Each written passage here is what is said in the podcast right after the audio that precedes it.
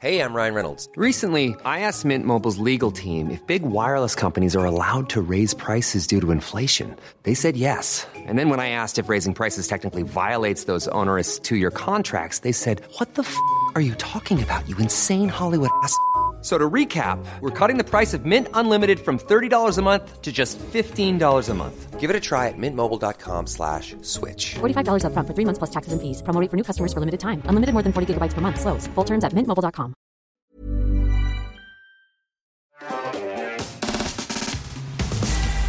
Bonsoir à tous et bienvenue dans euh, Underscore. Je vous souhaite une très très bonne année euh, dans, dans ce talk show, votre talk show IT, un mercredi sur deux. Il est 19h. C'est oufissime. Pile. Mm.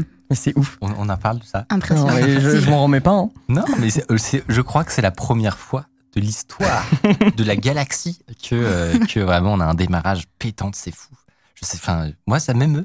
C'est la bonne résolution de cette année, ça va continuer sur cette euh, tendance? Ben maintenant on a mis un, c'est un précédent. Euh, ça va nous motiver à, à garder ce niveau.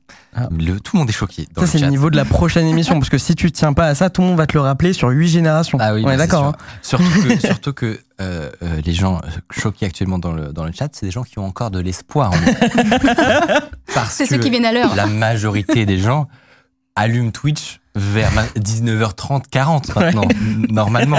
C'est là où tu as la plus haute probabilité de voir Underscore en réalité. C'est qu'il y a une Donc- grosse population du coup de l'audience qui va juste arriver en retard. Oui, ils se font un peu d'ailleurs. Mais euh, c'est pas grave. Bravo à vous qui êtes là. Vous avez encore de l'espoir en nous et ça, et ça c'est magnifique. Euh, J'espère que vous avez passé de, de très bonnes fêtes, un joyeux Noël et un, un beau nouvel an, euh, que vous avez pris des bonnes résolutions. Vous, c'était cool Vous avez pris des vacances ou pas? Ouais, euh, euh, pas non. Pas, Non. pas- pas- alors, Ouais, non. genre zéro vacances, mais euh, quelques ouais, enfin quelques jours pour voir la famille Ouais, et tout. ouais. Et ça c'est quand même, c'est quand même. J'ai pris les premières vacances de l'année, deux semaines. C'était Ah, parfait. Ah ouais, ça faisait du bien. Eh ben, moi, un peu comme Tiffany. Euh, mais en fait, j'aime bien cette. J'aime bien travailler quand même à cette période. À cette période, il y a un côté où euh, tu bosses de Ouais. chez toi, euh, t'as la famille et tout. euh, Ouais.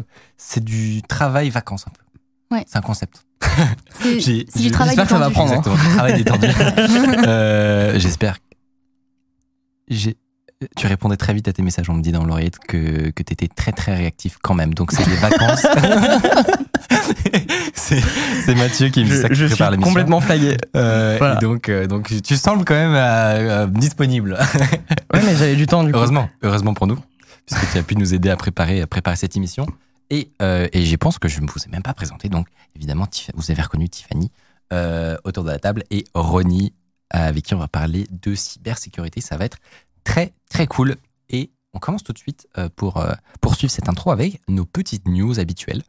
Euh, et moi, dans la catégorie ça ne sert à rien, mais c'est quand même incroyable. Je vous présente un truc qu'on a vu passer sur Twitter, c'est incroyable.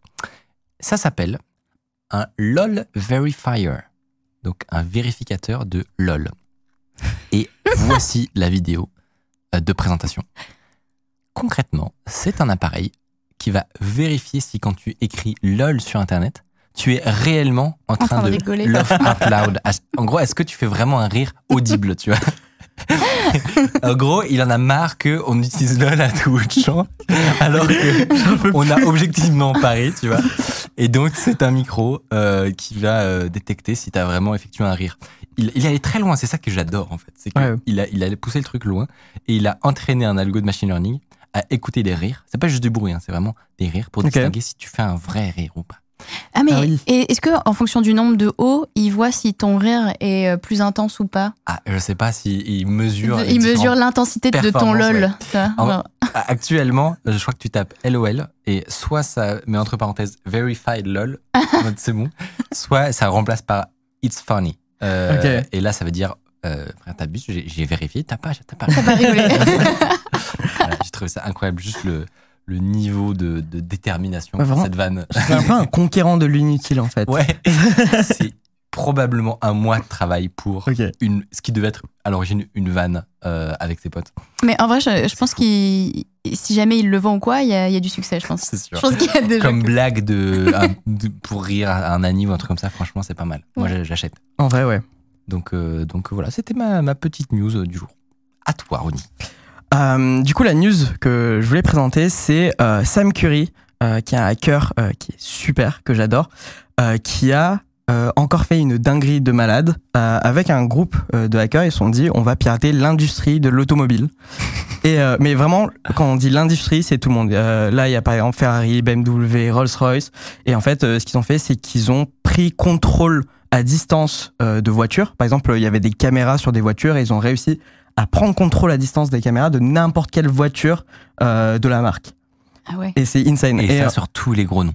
c'est ça. C'est c'est c'est sur toutes les grosses marques. Euh, par exemple, c'était sur Kia euh, où on voit euh, actuellement à l'écran euh, où ils ont réussi à prendre contrôle à distance des caméras de la voiture.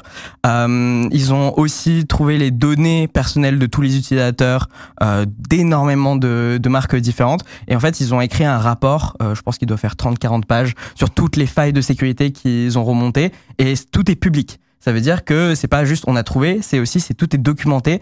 Et euh, du coup là on peut aller le lire et apprendre comment ils ont fait toutes leurs techniques. Ils ont montré euh, par exemple ils sont rentrés dans euh, le Slack interne de Mercedes, euh, ils ont chopé le code source des firmware, euh, des trucs de ouf. Et euh, du coup Sam Curry c'est un hacker euh, de malade, il avait déjà piraté Apple euh, où ils avaient fait plus de 130 200 000 dollars avec un groupe euh, euh, pendant trois mois ils ont piraté Apple non- non-stop. Et euh, bref c'est juste des génies, je les adore. C'est fou ce, ce niveau de, de badassitude où Ouais. tu te lèves un matin, tu te dis Ok, maintenant on va se faire Apple. Et voilà, Ouais. tu passes un mois, tu les torches. Après, tu te lèves, tu te dis Ouais, Ok, maintenant l'industrie des voitures. Paf, tu alignes tout le monde. C'est En fait, incroyable. Le truc dans l'article, il commence par, euh, il y avait, euh, je crois que c'était les, les trottinettes électriques. Euh, du coup, ils, ils ont utilisé l'application. Ils étaient en mode, bah, j'ai juste envie de voir si je peux la péter. Et en fait, ils ont commencé à faire que ça, tout les trottinettes klaxonnent dans la rue, comme ça. Et ils étaient en mode, ah c'est fun, on va continuer sur les voitures maintenant. Et j'adore. Très très stylé. Ouais, les démos étaient sympas. le- L'accès au, l'accès, enfin le, le- tous les scooters là, les les bikes qui s'a- qui s'allument euh, d'un Ouais. coup sur cette vidéo, c'est à mourir de rire. T'imagines, tu passes dans la rue, tu vois ça tout d'un coup. Et appa- apparemment, On se je, demande ce qui se passe. je crois qu'ils disent dans l'article, c'était pendant plus de 15 minutes que, que ça sonnait, quoi. Et apparemment, euh, ça a vraiment réveillé le quartier et tout. Ah euh. ouais. Ouais, ouais. On sait combien ils ont gagné en, en rétribution de ces marques de voitures Je crois qu'ils ont vraiment fait ça que pour le délire, euh, dans le sens où euh, ils ont fait des responsible disclosure, ils ont juste dit bah la marque nous autorise, du coup on va juste le faire parce qu'on trouve ça marrant. Euh, en tout cas, j'ai pas vu dans l'article Ils qu'ils ont se sont fait payer. Pas eu un copec, c'est fou. Je vois des gens dans le chat qui font des théories comme quoi, en fait, c'est une rediffusion parce que tellement, tellement on est à l'heure, ils sont en mode, non, mais c'est pas possible. Bon, en fait, les gars, on a préenregistré euh, l'émission. il y a un problème. Évidemment que oui. Euh, évidemment qu'on est en direct. Ça me fume de rire. du coup, t'es obligé de répondre au chat, en fait. Bah oui, pas, Ouais. j'ai pas le choix. Et en fait, on avait prévu. Et cette séquence, elle se déclenche automatiquement. Ah non Les mecs qui réfléchissent beaucoup non, mais, trop loin. non, mais en fait, c'est quelqu'un- c'est quelqu'un de underscore qu'on a payé, C'est euh, ça. qui met le, le truc dans le chat. Qui met le bon truc bon. Incroyable. Euh, petite news euh, de Tiffany. Oui, Euh, moi ça va être. euh, une mésaventure. C'est une histoire ouais, un peu plus perso, mais je pense que ça peut euh, concerner euh, d'autres personnes euh, euh, sur le, le chat. Mais du coup, mon frère a été victime d'une arnaque. Mais non. Ouais, euh, alors euh, pour ceux qui savent pas, euh, c'est très difficile en ce moment d'avoir une PS5.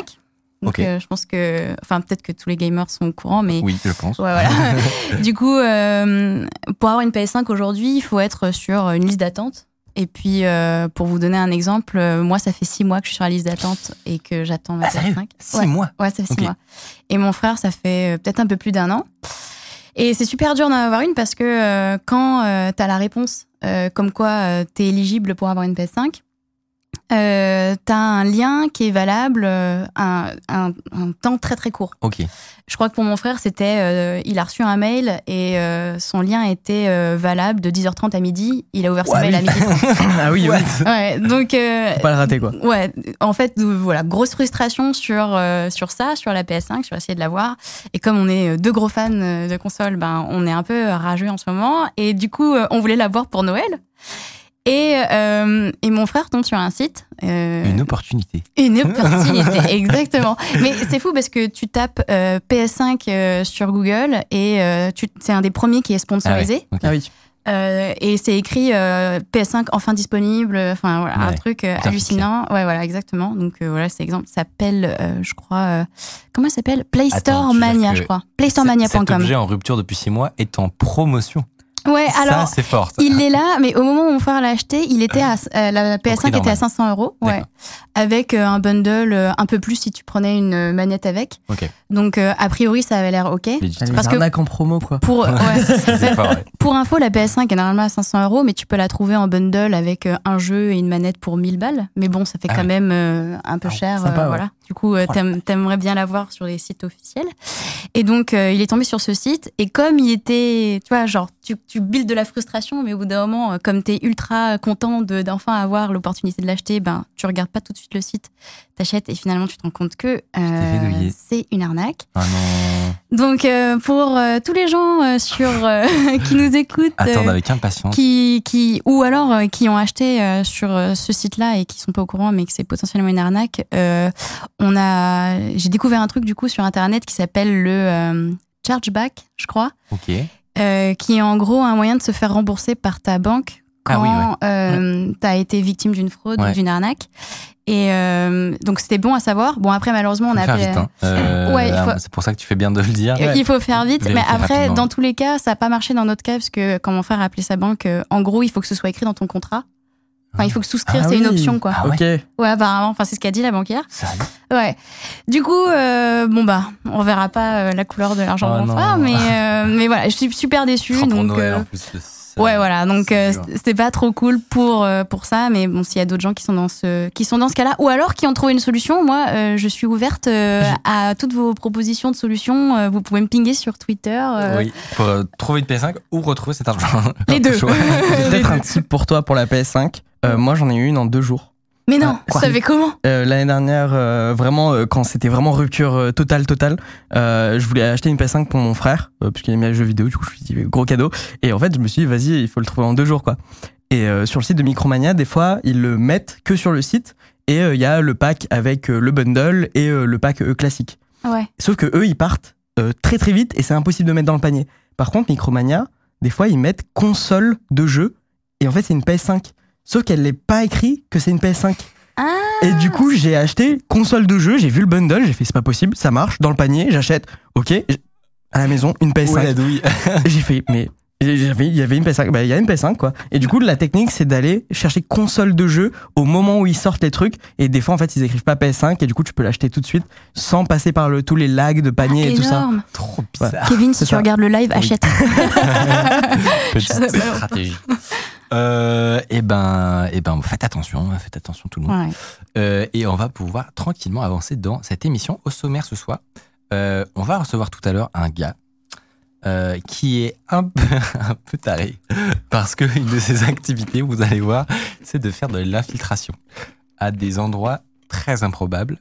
Et on va, je spoil un tout petit peu, potentiellement parler de, du yacht d'un milliardaire très connu. On verra ça juste après. Euh, et, euh, et juste avant ça, on va voir avec Ronnie euh, un peu un petit segment sur comment tu utilises l'IA, notamment OpenAI et ChatGPT, euh, dans ton travail. Ouais.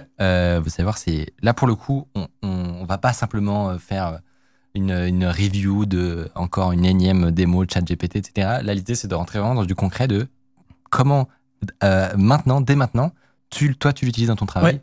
Notamment euh, bah, pour gagner ta vie en fait. Bah surtout pour faire de la sécurité offensive, euh, pirater et en fait m'assister à, à péter des trucs quoi. Vous allez Mhm, voir, ça va être bien. euh, très intéressant et peut-être utile pour certains d'entre vous. Euh, mais avant ça, ce que je vous propose, c'est de vous faire une petite chronique euh, sur comment, notamment, un chercheur en cybersécurité a prouvé que votre Google Home peut vous écouter. Euh, vous allez voir, c'est euh, un petit génie. Euh, et, euh, et son ingéniosité euh, tout au long de cette, cette recherche de, de failles, de vulnérabilité est assez, assez stylée. Je vous explique ça juste après le jingle.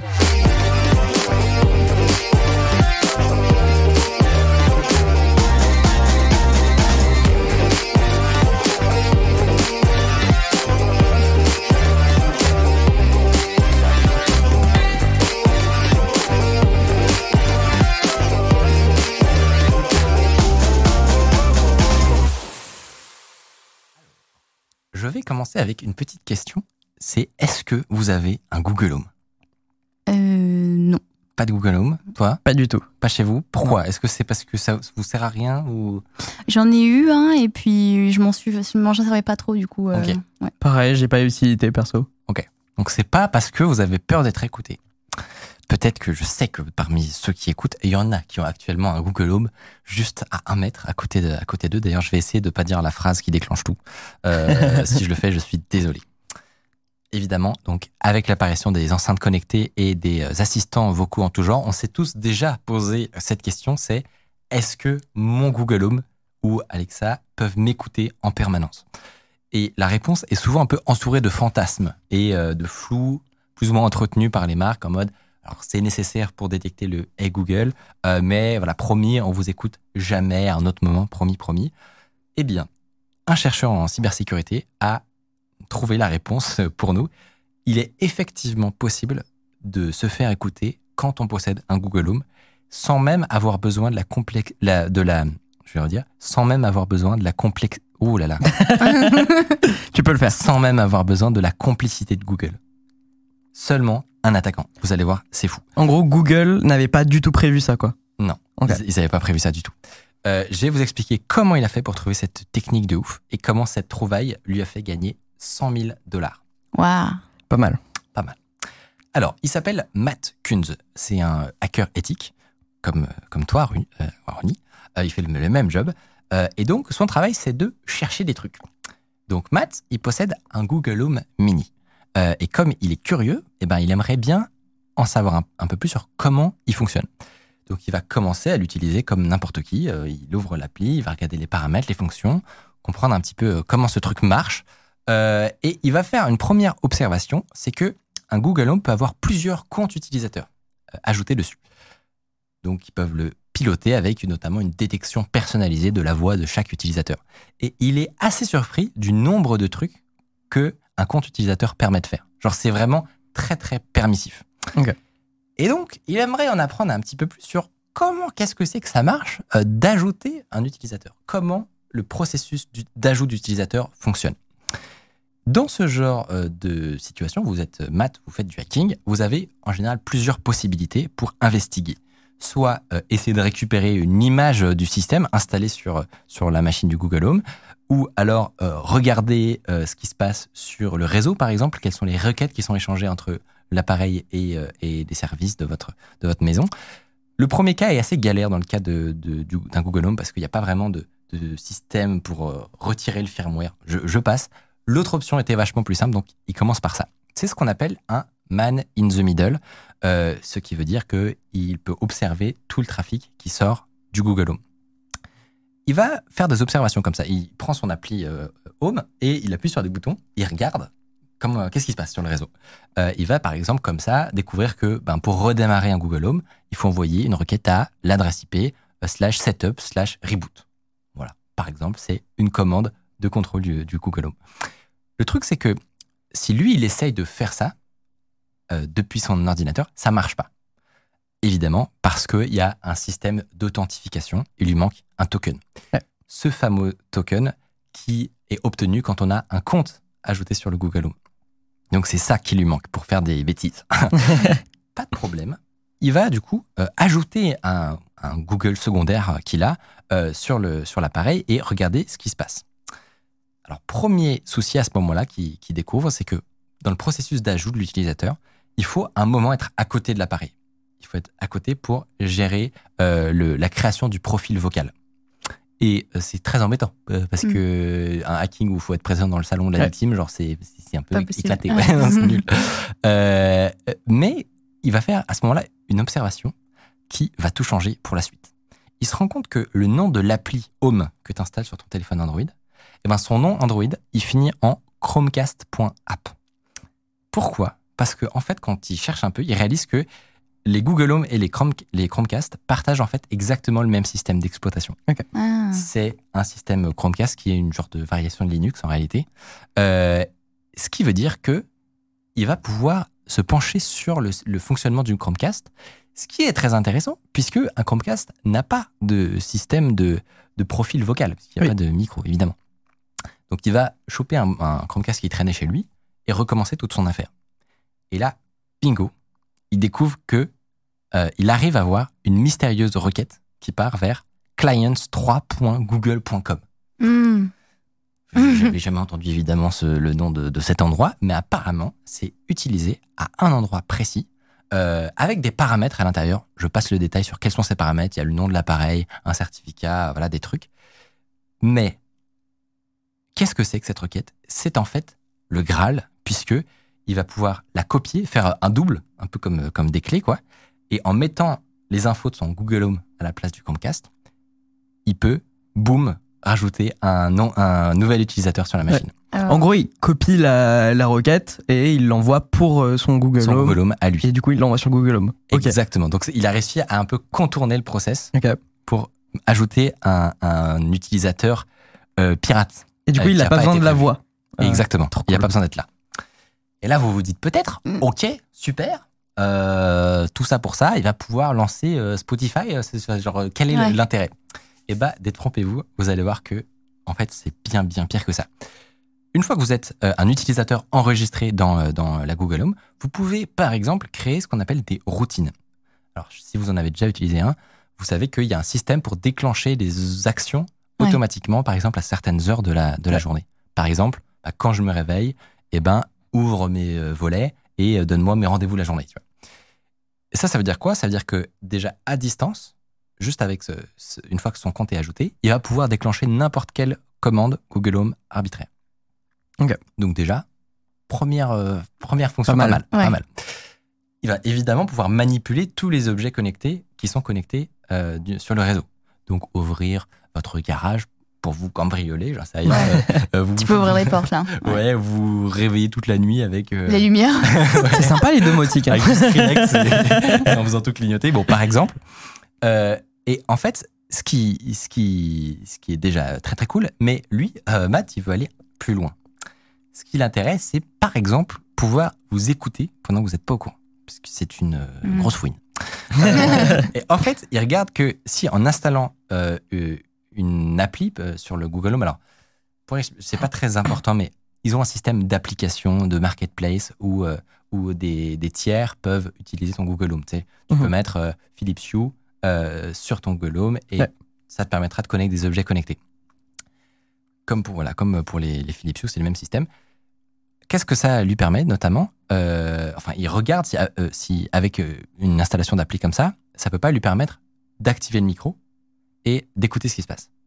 Et en fait, oui et non. C'est-à-dire que ça lui permet effectivement d'écouter ce qui se passe après le Hey Google.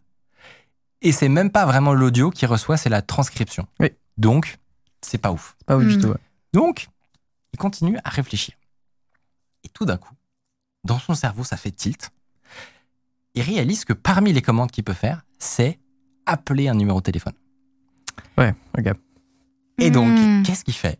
Il lance la commande, il appelle son propre numéro euh, dans une routine, il décroche et bam, il, il entend absolument tout ce qui se passe euh, grâce au micro.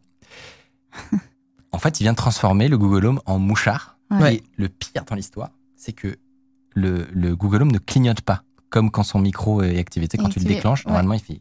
Il a là, des il petites lumières. euh, ouais. Parce que là, en fait, il exécute une commande. Du coup, pour lui, c'est pas euh, activation de voix, c'est juste, bah, je suis en train d'exécuter la commande. Ouais. Du coup, euh, bah, je suis pas actif, quoi. C'est indiqué simplement avec un petit changement, les, les lumières passent en bleu. Mais en Ah, c'est fait, discret, quoi. c'est hyper discret. Faut connaître la notice par cœur, en fait. Exactement. Tu le regardes c'est même pas écrit dans la notice. Ah oui, super. Ça ressemble à une mise à jour, un truc comme ça, tu vois. Genre, tu, te- ouais. tu te doutes de rien.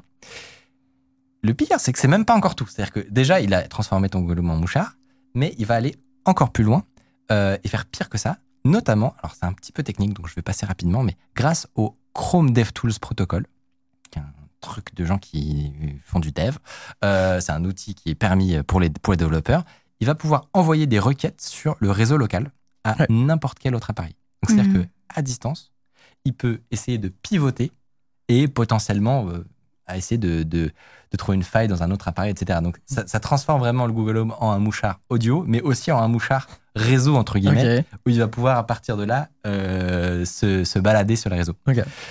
C'est très stylé, mais pour l'instant, il y a quand même une grosse limite. C'est que tout ça, il a pu le faire sur un réseau Wi-Fi où il avait le mot de passe. Ce qui rend le truc encore un peu Ah limité. ouais, parce que tu, tu dois être euh, dans le réseau pour communiquer avec euh, au le moment de l'ajout de l'utilisateur. Ok, ouais. Donc ça reste un petit peu, un petit peu T'es limité, quand même tu vois. protégé par ça. Ouais, ta, ta victime, tu vas pas lui demander juste avant son, son, Son mot de passe c'est ça, ouais. Il y a une complexi- complexité d'attaque euh, qui est assez élevée. Sauf que, Ah. J'ai pas- Sauf que, encore une fois. sauf que, ce qui serait vraiment cool en réalité, c'est de trouver un contournement à ça, c'est de pouvoir le faire sur n'importe quel réseau. Or, il y a un hacker qui a démontré en 2014 que quand ton Chromecast il perd sa connexion réseau, il va créer un nouveau réseau de configuration. Ouais. Et il existe une méthode que tous les gens qui font du hacking, euh, qui nous écoutent, vont connaître. Ça s'appelle de la désauthentification. Il est capable, enfin, on- on est capable assez facilement Ah. de déconnecter n'importe quel appareil de son réseau Wi-Fi. Donc, notre cher Matt, il a juste à faire une attaque des de désauthentification sur le, le Google Home, à euh, rejoindre le réseau, Wi- Mm. euh, le réseau Wi-Fi, ajouter le profil utilisateur, et boum, il a installé son Il a accès euh, au Google Home. C'est insane. C'est tellement, tellement, tellement badant. Surtout, moi, l'enchaînement, je le trouve incroyable. À Ouais. chaque fois, il s'arrête pas. Il- moi, je me serais arrêté à la première étape. C'est Ouais. Ouais. bon, là, on- là c'est cool. Mais non. Mais du coup, il doit quand même être dans les alentours. euh, c'est ça, C'est un peu ça. ça le problème, quoi. Il peut se balader euh, avec une voiture et, euh, et, et- et choper tous les Google Home du coin. Euh, je sais pas si, comme toi, tu, fais aussi des tests d'intrusion et des trucs comme ça. Qu'est-ce que t'en as pensé, genre de. Moi, j'ai trop aimé l'article. Euh, il, était assez insane. Euh, et surtout, le bounty, il est énorme. C'est c'est 100, 100 000 dollars pour ça. C'est abusé. Mais, mais je crois qu'il parlait aussi que il y avait beaucoup de Google Home à cause d'un problème de routeur qui était public sur Internet. Et du coup, avec Shodan, on pouvait les trouver. Et Ouais. du coup, il a réussi en fait à vraiment les prendre contrôle à distance sans se déplacer à côté, quoi. Ah. Donc euh, ça, c'est encore plus insane. C'est encore plus fou. Pour le coup, c'est là, c'est c'est pas une- un problème du Google Home, si mes souvenirs Ouais. sont bons, mais c'est des mauvaises configurations de routeur. C'est ça. Mais effectivement, c'est une catastrophe euh, aussi. Quoi. Enfin, les deux combinés, en gros, ça crée. Je crois qu'il avait trouvé euh, pas mal de machines connectées sur Internet, des Google Home connectés sur Internet, Ouais. et du coup, bah, tu juste t'avais euh, son lien de compte et tu prenais accès et t'écoutais les conversations, et donc euh, bah, vraiment pas mal quoi. assez stylé. Euh, c'est vrai que je ne l'ai pas précisé, mais évidemment, Matt a décidé donc de communiquer cette faille à Google quand il l'a trouvée, euh, et qu'ils l'ont remercié donc avec une prime de 107 500 dollars. Mais qui fait quand même un bon pactole. cool. Mais du coup, euh, en fait, quand lui, quand, quand tout ça s'est publié, c'est déjà réglé le problème. Exactement. Donc Ouais. euh, ne vous inquiétez pas, ne, ne sautez pas sur le Google Home. Vous Pour pouvez les le faire termes, si vous ouais. voulez, mais, mais ça a été patché. Euh, c'est le- L'article vient de sortir il y a une semaine littéralement, mais c'est un truc, c'est un, un patch plus ancien. Ouais. Euh, mais ce qui est assez intéressant, c'est que ce qu'il expliquait, c'est c'est que si l'architecture du Google Home avait- avait été créée de zéro, il n'y aurait jamais eu ces problèmes en fait. Mm. Euh, ça vient vraiment du fait que ils ont voulu réutiliser leur base de Chromecast et en rajoutant de la complexité par-dessus et encore et encore, et ben ça a créé ce, ça a créé ce problème. Ouais, bah c'est un peu le truc du DevOps où on va créer des modules et après ces modules on va les réutiliser dans des projets. Mais si le module il est pas fait pour le projet, bah du coup on va introduire des failles euh, de, de Ouais. sécurité. Chromecast n'est pas fait forcément pour s'authentifier de la même manière qu'un Google Home devrait s'authentifier. Et du coup euh, c'est- c'était un peu voilà c'était un peu bateau. Il y avait le Et du coup, il, le même protocole quoi. ce truc, ils ils l'ont réglé après coup, évidemment. Euh, donc, il y a les changements qu'il y a eu, c'est que on peut plus euh, appeler avec euh, une commande dans une routine. C'est plus possible de faire ça. Euh, et maintenant, il va te demander une vérification à un autre appareil sur lequel tu es connecté. Voilà, donc quand, si vous trouvez ça méga chiant, les, les, les systèmes d'authentification Les- où on t'envoie des notifs avec des numéros et tout, dites-vous que c'est à cause de euh, maths. Principalement. Merci Matt. Voilà, ça. Et ils ont aussi réglé le fait que enfin, ça met une petite lumière quand ça t'écoute et quand ça envoie ou je, quand ça, ça je sais pas. appelle. Je pense que quand ça comme appelle, ça, laisse comme, ça reste comme ça. Mais maintenant, le seul moyen, c'est que tu le dises oralement. Appelle, Appelle, euh, ouais. maman, tu vois. euh, Ouais. C'est a priori la seule raison pour laquelle ça devrait s'activer. Donc, euh, donc voilà, j'espère que vous avez aimé cette histoire. Ouais. Mais en tout cas, moi j'ai bien kiffé lire le, le papier. Ouais. Euh, on, vous le, on vous le mettra dans, le- dans le chat ou dans la description parce que ça va évidemment bien plus loin que ça. Nous, on fait un, un résumé euh, pour, euh, pour que tout le monde puisse comprendre. Mais si vous êtes un peu technique, eh ben, il y a plein de, il y a plein de passages qui sont hyper intéressants sur comment ils doivent contourner le, le- la sécurité euh, euh, HTTPS ou les, voilà, des trucs un peu classiques. C'est pour ça que je les ai, je les ai passés. Et- Mais c'était bien cool. Et surtout, en fait, ce qui est trop cool euh, dans l'article, c'est qu'en fait, il montre qu'il comprend bien d'abord tout le système Google Home et euh, Chromecast, comment il fonctionne, parce qu'il fallait voir que c'était euh, Chromecast derrière, et il devait comprendre ce qu'était une Chromecast pour trouver ce flot d'authentification. Et en fait, une fois qu'il a tout compris, bah, il a enchaîné les failles de sécurité. Et ça, c'est vraiment un truc que, que nous, ça, ça, ça nous arrive. Ouais. C'est vraiment une fois que tu as compris le système, tu trouves une faille, t'en trouves une deuxième, une troisième, une quatrième, et en fait, ça défile automatiquement derrière. Et c'est exactement comme ça que l'article est écrit. Et, et tu sens que le gars, il a dû s'amuser de ouf, quoi. Donc c'est trop, trop bien. Il a, il a réussi à faire ça en combien de temps? Je sais pas s'il le dit, euh, combien de temps ça lui a pris. Euh, moi, j'ai je, pas vu. euh, je crois que qu'il a écrit à la toute fin euh, euh, combien de temps ça lui a pris euh, le disclosure, euh, le temps du fixe et tout ça. Je sais pas si c'est écrit euh, depuis quand il a commencé à, à quand il a trouvé la faille. C'est- et je trouve ça intéressant parce que les gens dans le chat trouvent que c'est pas forcément si cher payé, en fait.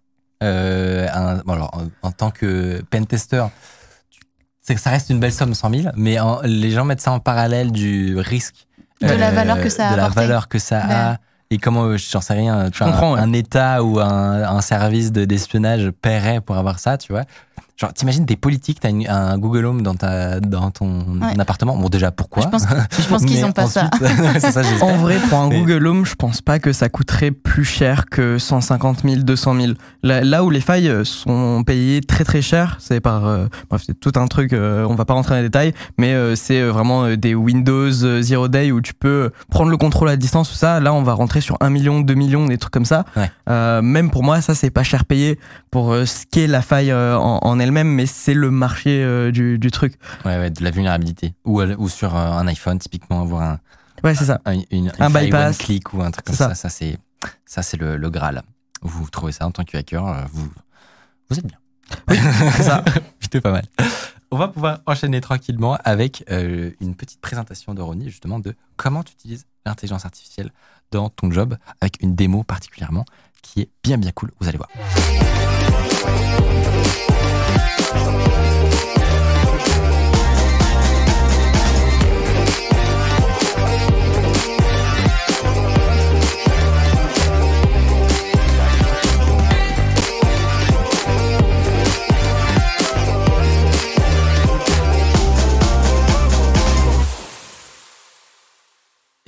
Et, je remarque un petit message de Zax, notre, notre ami que tu connais évidemment, Salut Brice. euh, qui dit que le bug bounty est encore bien inférieur au marché gris, malheureusement. C'est très vrai. Ce qui veut dire que concrètement, tu es un cybercriminel ou un ou non, tout simplement un hacker. Euh, actuellement, ton travail est mieux valorisé sur des plateformes de marché noir que sur des plateformes officielles. C'est pas du marché noir euh, parce que c'est très flou légalement, Ouais. euh, mais c'est des plateformes comme Zerodium, ZDI ou des trucs comme ça qui vont racheter des failles de sécurité Ouais, ouais. sur d'au- d'autres vendeurs. Et après, en fait, c'est un peu une boîte noire de qu'est-ce qu'ils font sur. Quels sont les clients? C'est ça. On pense que c'est étatique. Ouais, et euh, donc, euh, l'éthique de, de envoyer ça, on sait pas vraiment, il n'y a pas vraiment de loi. Donc, Ouais, Voilà. mais c'est beau, mais voilà, c'est là-bas où, une faille va coûter euh, 2 millions, alors que Apple, pour la faille qu'on disait, vont payer, je crois, c'est 200 000 euh, dollars. Donc, euh, la vache, 1 Ouais. pour 10. C'est ouf. c'est ça. Euh, je vous le disais du coup, on va un petit peu reparler de OpenAI et de euh, des petites dingueries qu'on peut en faire dans son métier de tous les jours. Évidemment, tout le monde ne fait que parler de ChatGPT en ce moment et faut le dire, euh, c'est vrai que c'est ultra puissant, donc c'est logique. Mais à mon avis, la démonstration qu'on va vous montrer euh, aujourd'hui, ça m'étonnerait fortement que vous l'ayez vu euh, ailleurs. On va vous montrer très concrètement comment euh, GPT-3 euh, a réussi plus ou moins à trouver une faille dans un centre hospitalier. Ouais. Euh, Ronnie, c'est grâce à toi qu'on peut montrer tout ça, puisque donc tu es et tu es un des premiers que je connaisse à euh, avoir bah, tout de suite adopté la technologie en fait dans ton job Euh, et littéralement bah, gagner de l'argent du coup grâce à ça comme c'est Ouais. ton travail. Euh, juste avant qu'on parle du coup de ce hacking automatisé, est-ce que tu peux nous expliquer à quoi ça ressemble très concrètement euh, du hacking assisté par IA en fait Ouais, carrément. Du coup, euh, ça fait à peu près un an euh, que, que, que je- j'utilise euh, GPT-3 euh, développé par OpenAI pour m'assister un peu sur, sur des piratages. Et à la base, le modèle que j'utilisais il y a un an, c'est DaVinci 2 pour ceux qui connaissent et qui veulent jouer avec. Et aujourd'hui, on est sur du DaVinci 3. Ouais. Ils ont même sorti ChatGPT. Et euh, en fait, euh, ce qui se passe, c'est que euh, je vais utiliser euh, l'intelligence artificielle pour m'expliquer euh, des concepts ou euh, des bribes de code. Du coup, un truc qu'on adore faire quand on est en bug bounty, c'est de passer en boîte blanche. Euh, directement. Euh, en boîte blanche, ça veut dire que au lieu de faire euh, des tests à distance, on va aller lire le code pour mieux comprendre ce qui se passe dans le code et finalement pouvoir trouver des failles plus facilement. Donc une fois qu'on a accès au code, c'est beaucoup plus facile de trouver des failles. Et euh, le truc, c'est qu'il y a tellement de langages euh, différents, de frameworks, de librairies, euh, qu'on peut pas être expert tout de suite euh, sur tous les langages. Il faut avoir vraiment pas mal d'expérience, il faut connaître tout ça. Et je me suis dit, est-ce que je peux optimiser ma productivité en donnant le- les bribes de code à OpenAI et je lui laisse m'expliquer en anglais euh, le passe. code. Ouais, ce qui se passe. Et du coup, je lui dis, bah ok, ligne par ligne, maintenant explique-moi le code. Et, euh, et c'est une Et ça dinguerie. marche. Voilà. Bah, Du coup, là, on le voit à l'écran. Euh, je, je, là, j'utilise ChatGPT, mais moi, je préfère utiliser euh, le playground de OpenAI. Mais là, je Oui, c'est à peu près la même chose. Hein. Pour Ouais, ceux c'est qui se demandaient, euh, c'est à peu près pareil. La seule différence, c'est que ChatGPT est vraiment entraîné pour être un assistant, euh, alors que. OpenAI, euh, tu peux un peu faire euh, ce que tu veux, c'est natif. Et du coup, là, je lui dis bon bah explique-moi euh, un- du code en PHP. Et euh, je lui ai dit bah t'es un pentester, euh, tu tu dois m'assister euh, dessus. Et il m'a euh, généré euh, du coup ce magnifique pavé euh, qui est très compréhensible en soi. Euh, donc par exemple, si quelqu'un n'a jamais lu de, de PHP, normalement, il pourrait comprendre avec quelques notions de programmation euh, qu'est-ce qui est en train de, de se passer? Alors, juste pour savoir, le code PHP que tu lui as donné, Oui. du coup, il vient d'où? Euh, en fait, il vient euh, d'un WordPress. Euh, du coup, sur les WordPress, ce que ce que j'aime bien faire, c'est que les ils ont des plugins sur WordPress qui sont totalement c'est-à-dire c'est des extensions euh, de du, du blog du CMS. Et euh, du coup, ce que je vais faire, c'est que j'ai installé le plugin et je suis directement allé voir euh, le, Le code. code. Et du coup, là, c'est vraiment le site d'un centre ho- hospitalier. Et, euh, et du coup, il m'explique euh, dans le code euh, que, en gros, euh, ça sert à chercher des noms d'utilisateurs dans une base de données euh, en SQL. Et euh, c'est du coup, c'est dans la base de données de, de WordPress. Et après, ce que je lui ai demandé, c'est est-ce que tu peux m'expliquer euh, si le code interprète une action d'un uti- d'un utilisateur. Est-ce que cela, ce code, si un utilisateur écrit quelque chose sur le site, il va l'interpréter? Et effectivement, bah, comme on le voit à l'écran, il me dit, bah oui, il y a un paramètre euh, Q euh, qui est euh, dans, dans la requête euh, que l'utilisateur peut euh, modifier. Et euh, ce paramètre va après dans une fonction qui s'appelle strip slash. Et strip slash, euh, tout ce qui est fait, c'est enlève euh, les backslash euh, de, de la chaîne de caractères, voilà, du texte. Alors, Et- question, avant qu'on avance. Oui. Est-ce que tu peux expliquer pourquoi cette question n'est pas anodine du tout? Genre, parce que je pense que, à part si t'es dans la cybersécurité, le fait que un utilisateur renseigne quelque chose, j'en sais rien moi, dans un, un champ de texte, euh, comment ce texte est traité, Oui. c'est pas du tout évident que c'est très important. Ouais, en fait, c'est hyper important parce qu'on a ce concept euh, qui est de source et de sync. Donc, euh, en fait, on va essayer de voir euh, le code comme un entonnoir. C'est-à-dire, qu'est-ce que l'utilisateur peut faire, qu'est-ce qu'on lui donne accès, et cet accès, où est-ce qu'il va dans le code et dans quelle fonction il est en train de rentrer. Et en fait, par rapport aux accès qu'on est en train de donner à l'utilisateur, ben, on va pouvoir manipuler euh, le code et trouver des failles d'autorisation, d'injection et plein de trucs comme ça. Donc euh, là, c'est vraiment une question qui est hyper pertinente pour OpenAI parce que je lui dis qu'est-ce que, en gros, euh, la personne qui a programmé ce plugin me donne accès? Qu'est-ce que je suis en train de manipuler? Quelles données euh, il veut euh, me, me, me faire utiliser? Et euh, du coup, là, euh, OpenAI m'a dit, bah, le code interprète euh, ton paramètre Q pour aller chercher dans la base de données des tables d'utilisateurs. Et ce qu'il faut savoir, c'est qu'il m'a même écrit euh, qu'il y avait peut-être possibilité y ait une injection SQL. Ça veut dire que on peut éditer la requête SQL pour euh, dire ce- pour euh, demander ce qu'on veut à la base de données. Il l'a fait tout seul. Tu Ouais. lui as même pas demandé. Je lui ai même pas encore demandé si c'était possible, qu'il me l'avait déjà écrit. Il y a peut-être moyen que ce soit possible. Et du coup, je lui ai dit, ok, euh, écris-moi. euh, là, c'est ce qu'on voit à l'écran. Écris-moi la requête SQL que je devrais faire.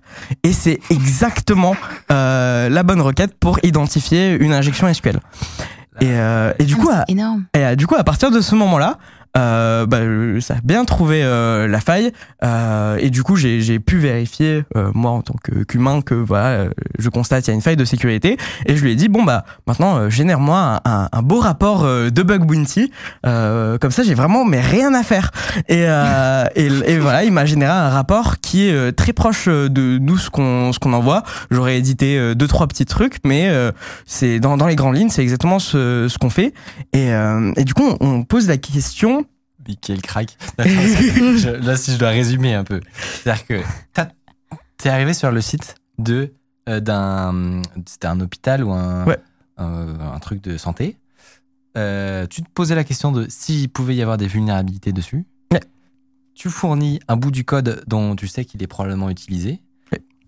ChatGPT t'explique comment il marche. Il te suggère tout seul qu'il y a peut-être une faille à un endroit. Tu lui demandes de t'écrire la preuve Ouais. qu'il y a effectivement une faille. Tu la testes, c'est bon. Parce que c'est quand même pas Oui. si simple. Tu lui demandes de rédiger le rapport, le rapport Ouais. afin de signaler sur la plateforme de Bug Bounty c'est ça qu'il y a un bug et tu empoches la thune. c'est incroyable. c'est euh, c'est génial Il y a un autre truc aussi, ça veut dire que même euh, n'importe qui qui développe aujourd'hui peut tester son code. euh, Enfin, Ouais. ce que, ce que c'est en train de montrer, c'est que ça peut aussi euh, aider à rendre un code plus robuste, euh, Carrément. juste de base. Quoi. Car- car- carrément et euh, ça c'est ce que je dis à certains euh, des développeurs avec qui euh, je travaille je leur dis bon bah voilà euh, si à un moment vous voulez faire vraiment des checks préliminaires vous pouvez déjà aller sur ChatGPT et l'utiliser et En fait, et- du coup, tu balances le code et tu mets. euh, Dis-moi si ce code a potentiellement des vulnérabilités. Ouais. Carrément Ouais. et, euh, et du coup euh, On je, te dit des, GG pour euh, avoir automatisé ton travail. Alors, ce qu'il faut, ce qu'il faut savoir, c'est que ça, c'est vraiment euh, faille euh, Simple, hyper, simple. hyper basique. Euh, et du coup, c'est un bon exemple, je trouve, pour, euh, ouais, pour réaliser jusqu'où ça peut aller. C'est-à-dire que C'est ça. c'est c'est pas le simplement potentiel du truc, quoi. c'est pas un tout petit truc où t'as été aidé. C'est sur, sur chaque étape, c'est limite toi qui es l'assistant du chat. C'est ça. C'est débile. Mais, mais en fait, euh, du coup, c'est plutôt cool parce que, par exemple, on pourrait se dire, bah là, il y a une fonction que tu comprends pas, euh, et euh, imagine dans VS Code, tu peux juste cliquer sur un bouton et il, te déroule toute l'explication, euh, s'il a trouvé une faille ou pas, et toi, t'as juste à, à vérifier. Euh, mais du coup, ce qu'il faut savoir, c'est que ça marche vraiment sur les failles euh, hyper euh, évidentes, et, euh, et il faut savoir bien lui poser des questions, et, euh, et par rapport à sa formulation, bah parfois, il va te dire non, il y a pas de faille, alors clairement, il y en- y, a une. Est-ce que Du- ça marcherait pour des, des failles dures ou qui, qui valent beaucoup, entre guillemets? Et bah c'est exactement la question que, que je me suis posée euh, pour euh, cette chronique. Et euh, du coup, j'ai voulu retrouver une faille sur Facebook. Euh, que un chercheur qui s'appelle euh, Youssef Samouda que euh, j'adore, je l'ai rencontré, il est génial, il est trop bon techniquement. Euh, il a trouvé une faille sur Facebook qui lui a valu euh, 42 000 dollars. Euh, donc euh, ça va. Et il a euh, expliqué dans, dans, dans un article euh, voilà comment euh, j'ai réussi à re-hacker Facebook. Il faut savoir c'est que ce gars-là il a pas hacké une fois Facebook hein. il est premier du top leaderboard du bug bounty de Facebook. Euh, je crois qu'il a mis un tweet très récemment. Il a trouvé 4 failles l'année dernière. Il a fait 450 000 dollars. Donc Ah ouais. euh, donc voilà le gars c'est un turbo crack. Et, euh, et du coup dans son article il montre un code JavaScript. Donc euh, le code qui a vraiment dans ton navigateur euh, de Facebook et ça ressemble à ce pavé là concrètement c'est du code qu'on appelle euh, minifié. Ça veut dire que en gros euh, pour réduire la taille euh, du code JavaScript qui est envoyé au navigateur parce que tu dois le télécharger sur ton navigateur pour pouvoir euh, l'exécuter euh, on va utiliser euh, ce truc minifié qui va pacter et du coup c'est pas très lisible humainement. Donc, Mm. en gros, le, le développeur n'a pas du tout écrit ça. C'est un système, une moulinette Ouais. qui a tout réduit, condensé, réduit les variables, etc. c'est ça Mais du coup, à lire, c'est infâme. Voilà. Oui, il renomme les variables aussi, il fait C'est- tout super cher. c'est pas, pas fait pour que ça soit lisible pour un humain. Euh, du coup, je me suis dit, est-ce que, euh, Est-ce que si toi... OpenAI Ouais. est-ce que OpenAI pourra m'aider à euh, trouver la faille euh, dans ce code? Donc, attends, euh, toi, on est d'accord que la faille a déjà été trouvée par euh, Oui. ce gars-là. La question, c'est Est-ce que est-ce j'arrive à la retrouver une intelligence artificielle, t'aurais pu la trouver à C'est ça, l'époque exactement. Si jamais tu l'avais, ok. Du coup, c'est un peu une expérience euh, hypothétique, mais euh, on veut, là, on est sur des failles euh, vraiment très très complexes euh, à trouver. Euh, parce que clairement, l'impact de cette faille, c'est il a réussi à prendre contrôle de n'importe quel compte Facebook si tu cliquais sur son lien. Ok, pas mal. Donc concrètement, le gars, c'est vraiment, il est trop fort. Et alors, et- que dit l'IA Et du coup, je lui ai dit, vas-y, explique-moi le code. Et très surprenamment, il, il a compris euh, ce qu'a fait le code euh, et il m'a dit exactement ce qu'il faisait et exactement ce qui est décrit d'ailleurs euh, dans l'article. Et, et j'ai trouvé ça insane parce que concrètement là j'ai plus besoin de lire du code minifié, ça veut dire de vraiment mettre un debugger, comprendre que ok là c'est telle variable qui rentre dans tel truc, tout ça, qui peut être hyper Ouais. soporifique. Là je me suis enlevé une heure à deux heures de, de, de mon temps. Et derrière je lui ai dit bon bah simplifie-moi le code pour que je peux, puisse le lire humainement. Et il m'a généré un code qui est vraiment très très très proche euh, de la réalité, ou en tout cas, euh, il est, euh, c'est la même logique. ouais, ouais. C'est- la même algorithmie derrière. Et C'est- simple à lire, les noms des variables sont intelligibles.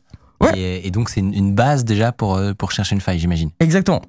Et du coup, euh, la faille, je vais pas rentrer dans les détails, mais en gros, c'était euh, vérifier l'origine euh, d'une requête pour savoir si tel domaine avait le droit de faire une requête sur un autre domaine. Et du coup, je lui ai demandé, est-ce que tu arrives à m'expliquer comment est vérifiée l'origine? Donc, c'est encore ce truc de source et sync qu'on vérifie. Est-ce que l'utilisateur a le droit de faire quelque chose? Et il m'a dit exactement ce que faisait le source et sync, exactement ce qu'il vérifiait. Et à ce moment-là, bon, j'ai discuté, euh, je pense pendant 10-15 minutes avec euh, avec ChatGPT. Ah ouais, mais vraiment, c'est eh, C'est ton pote, ah, ça? on, on a passé une discussion, mais aux petits oignons. Et euh, je lui ai dit bon bah maintenant, est-ce que tu peux me générer euh, le, le le code malveillant qui aurait pu faille. exploiter la, la faille de sécurité? Et effectivement, il m'a généré quelque chose qui est très très très très proche euh, de ce qui est euh, dans l'article. Euh, du coup, c'est à base d'une fonction JavaScript qui s'appelle les post message. Bref, on va pas rentrer euh, encore une fois dans, dans les détails, Euh, mais dans l'article, je sais pas si on a l'image après, mais on a euh, à quoi ressemblait euh, la, La fonction et on voit exactement qu'il a fait euh, deux post message euh, à la suite et qui étaient exactement les mêmes. Et en fait, tout ce qui lui manquait, c'est le contexte que j'avais oublié de lui dire de est-ce que tu peux faire un call à une API pour qu'il me donne le token d'authentification de l'utilisateur. En fait, ça, je lui ai, ouais, je lui ai pas dit. Et donc, euh, Youssef, euh, je lui ai parlé sur Twitter. Attends, parce que le- là, ça veut dire que avec ChatGPT, avec le même bout de code que ce chercheur euh, de malade mental, Ouais. a réussi à produire le code malveillant pour exploiter une faille qui vaut 42 000 euh, Dollars. dollars. Attends, Alors, mais Ce qui- alors, ce qui- j'ai j'ai une question quand même. Ouais. Euh, parce que du coup, ce- cet article-là, il est paru quand? Euh, alors, je me rappelle plus. C'était, euh, je crois, dans la- l'année dernière ou quelque Parce chose que comme ça. le, but, le but de ma question, en fait, c'est de savoir est-ce que. Il l'a euh, déjà vu. Ouais, est- est-ce que euh, au final, ChatGPT. euh, A pas Ah, lu l'article Ouais, Alors, exactement. OpenAI dit que leurs modèles sont entraînés jusqu'à 2019. Euh, C'est-à-dire que tout ce qu'il y a après 2019, il ne connaît pas. Alors, je pense que Pour, sur pour les euh, 3.5, Codex, DaVinci Sur Codex. 3 3.5, je sais pas. euh, c'est- en gros, à mon avis, euh, parce que tu me dis si je me trompe, parce que tu connais mieux que moi, mais euh, ChatGPT, ça va plus loin que ça, c'est genre 21, C'est 2021. 2021, ouais. Et à mon avis, toi, les, les modèles que tu as l'habitude d'utiliser, euh, il me semble que c'est c'est peut-être 2019. Tu vois, ça Ouais. suivant les versions de, de Et, GPT. et donc, toi, tu utilisais euh, DaVinci Codex. Bah, Euh, là, Da- dans, DaVinci 3, dans- pardon. dans cet exemple, c'était ChatGPT. J'avais aussi testé avec le Playground. Il avait trouvé des trucs similaires. Ah, mais donc ChatGPT, lui, il a la 3.5. connaissance depuis 2021. Ouais. Oui, euh, sur- Ok, jusqu'à bah. 2021. Ok. apparemment. Du coup, ça, ça j'avais pas l'info. Mais, Non, mais en gros, mais, ça pose la question après sur l'ouverture sur les limites euh, de, Ouais. de ce genre de de, ce truc. système. Euh, mais du coup, j'ai parlé à Youssef euh, sur Twitter euh, de, de cette faille et il m'a dit, euh, en effet, il a pas, il a pas tout le contexte de comment Facebook fonctionne, tout le truc interne, tout ça. Et peut-être qu'avec plus de discussions, on aurait pu arriver à un résultat plus probant. Mais par contre, euh, un truc qu'on a réussi à noter, et c'est un peu notre conclusion, c'est super bien juste pour euh, déblayer tous les trucs chiants que nous on veut pas faire. C'est-à-dire aller chercher euh, des, du, du code minifié, comprendre la logique du truc, tout ça. Et en fait là, on le fait pour que ça soit lisible par, par- par un humain. Et euh, finalement, euh, nous on a juste à travailler sur la logique même de la faille. Hmm. Euh, plutôt que sur euh, toute l'interaction euh, technique du truc. C'est toi qui marques l'essai, mais tout le sale job, tu, tu l'as fait faire. Quoi. Et exactement. Et en fait, c'est là où moi je me dis, je vais pas essayer de tout automatiser avec. Je vais juste automatiser les petites tâches que j'aime pas faire pour que euh, finalement moi je me concentre que sur l'essentiel qui est la logique pure euh, du hack. Et, euh, et finalement, je pense que c'est euh, c'est- un peu la conclusion de mon expérience avec euh, ce truc sur Facebook. J'avais testé plusieurs chats différents. Il y en a carrément un où il m'a dit je veux pas te répondre parce que c'est pas éthique. Parce que ChatGPT c'est un assistant, il a été entraîné comme un assistant et du coup il a Il une notion d'éthique. ouais, ouais. Mais par contre dans le playground, donc quand on utilise des modèles beaucoup plus natifs qui ne sont pas teintés, voilà, il y a pas du tout de limite. et euh, du coup, euh, il te le donne euh, tout de suite. Euh, Très stylé. Eh, Tu peux nous donner des exemples de tâches que du coup tu automatises dans Ouais. ton job?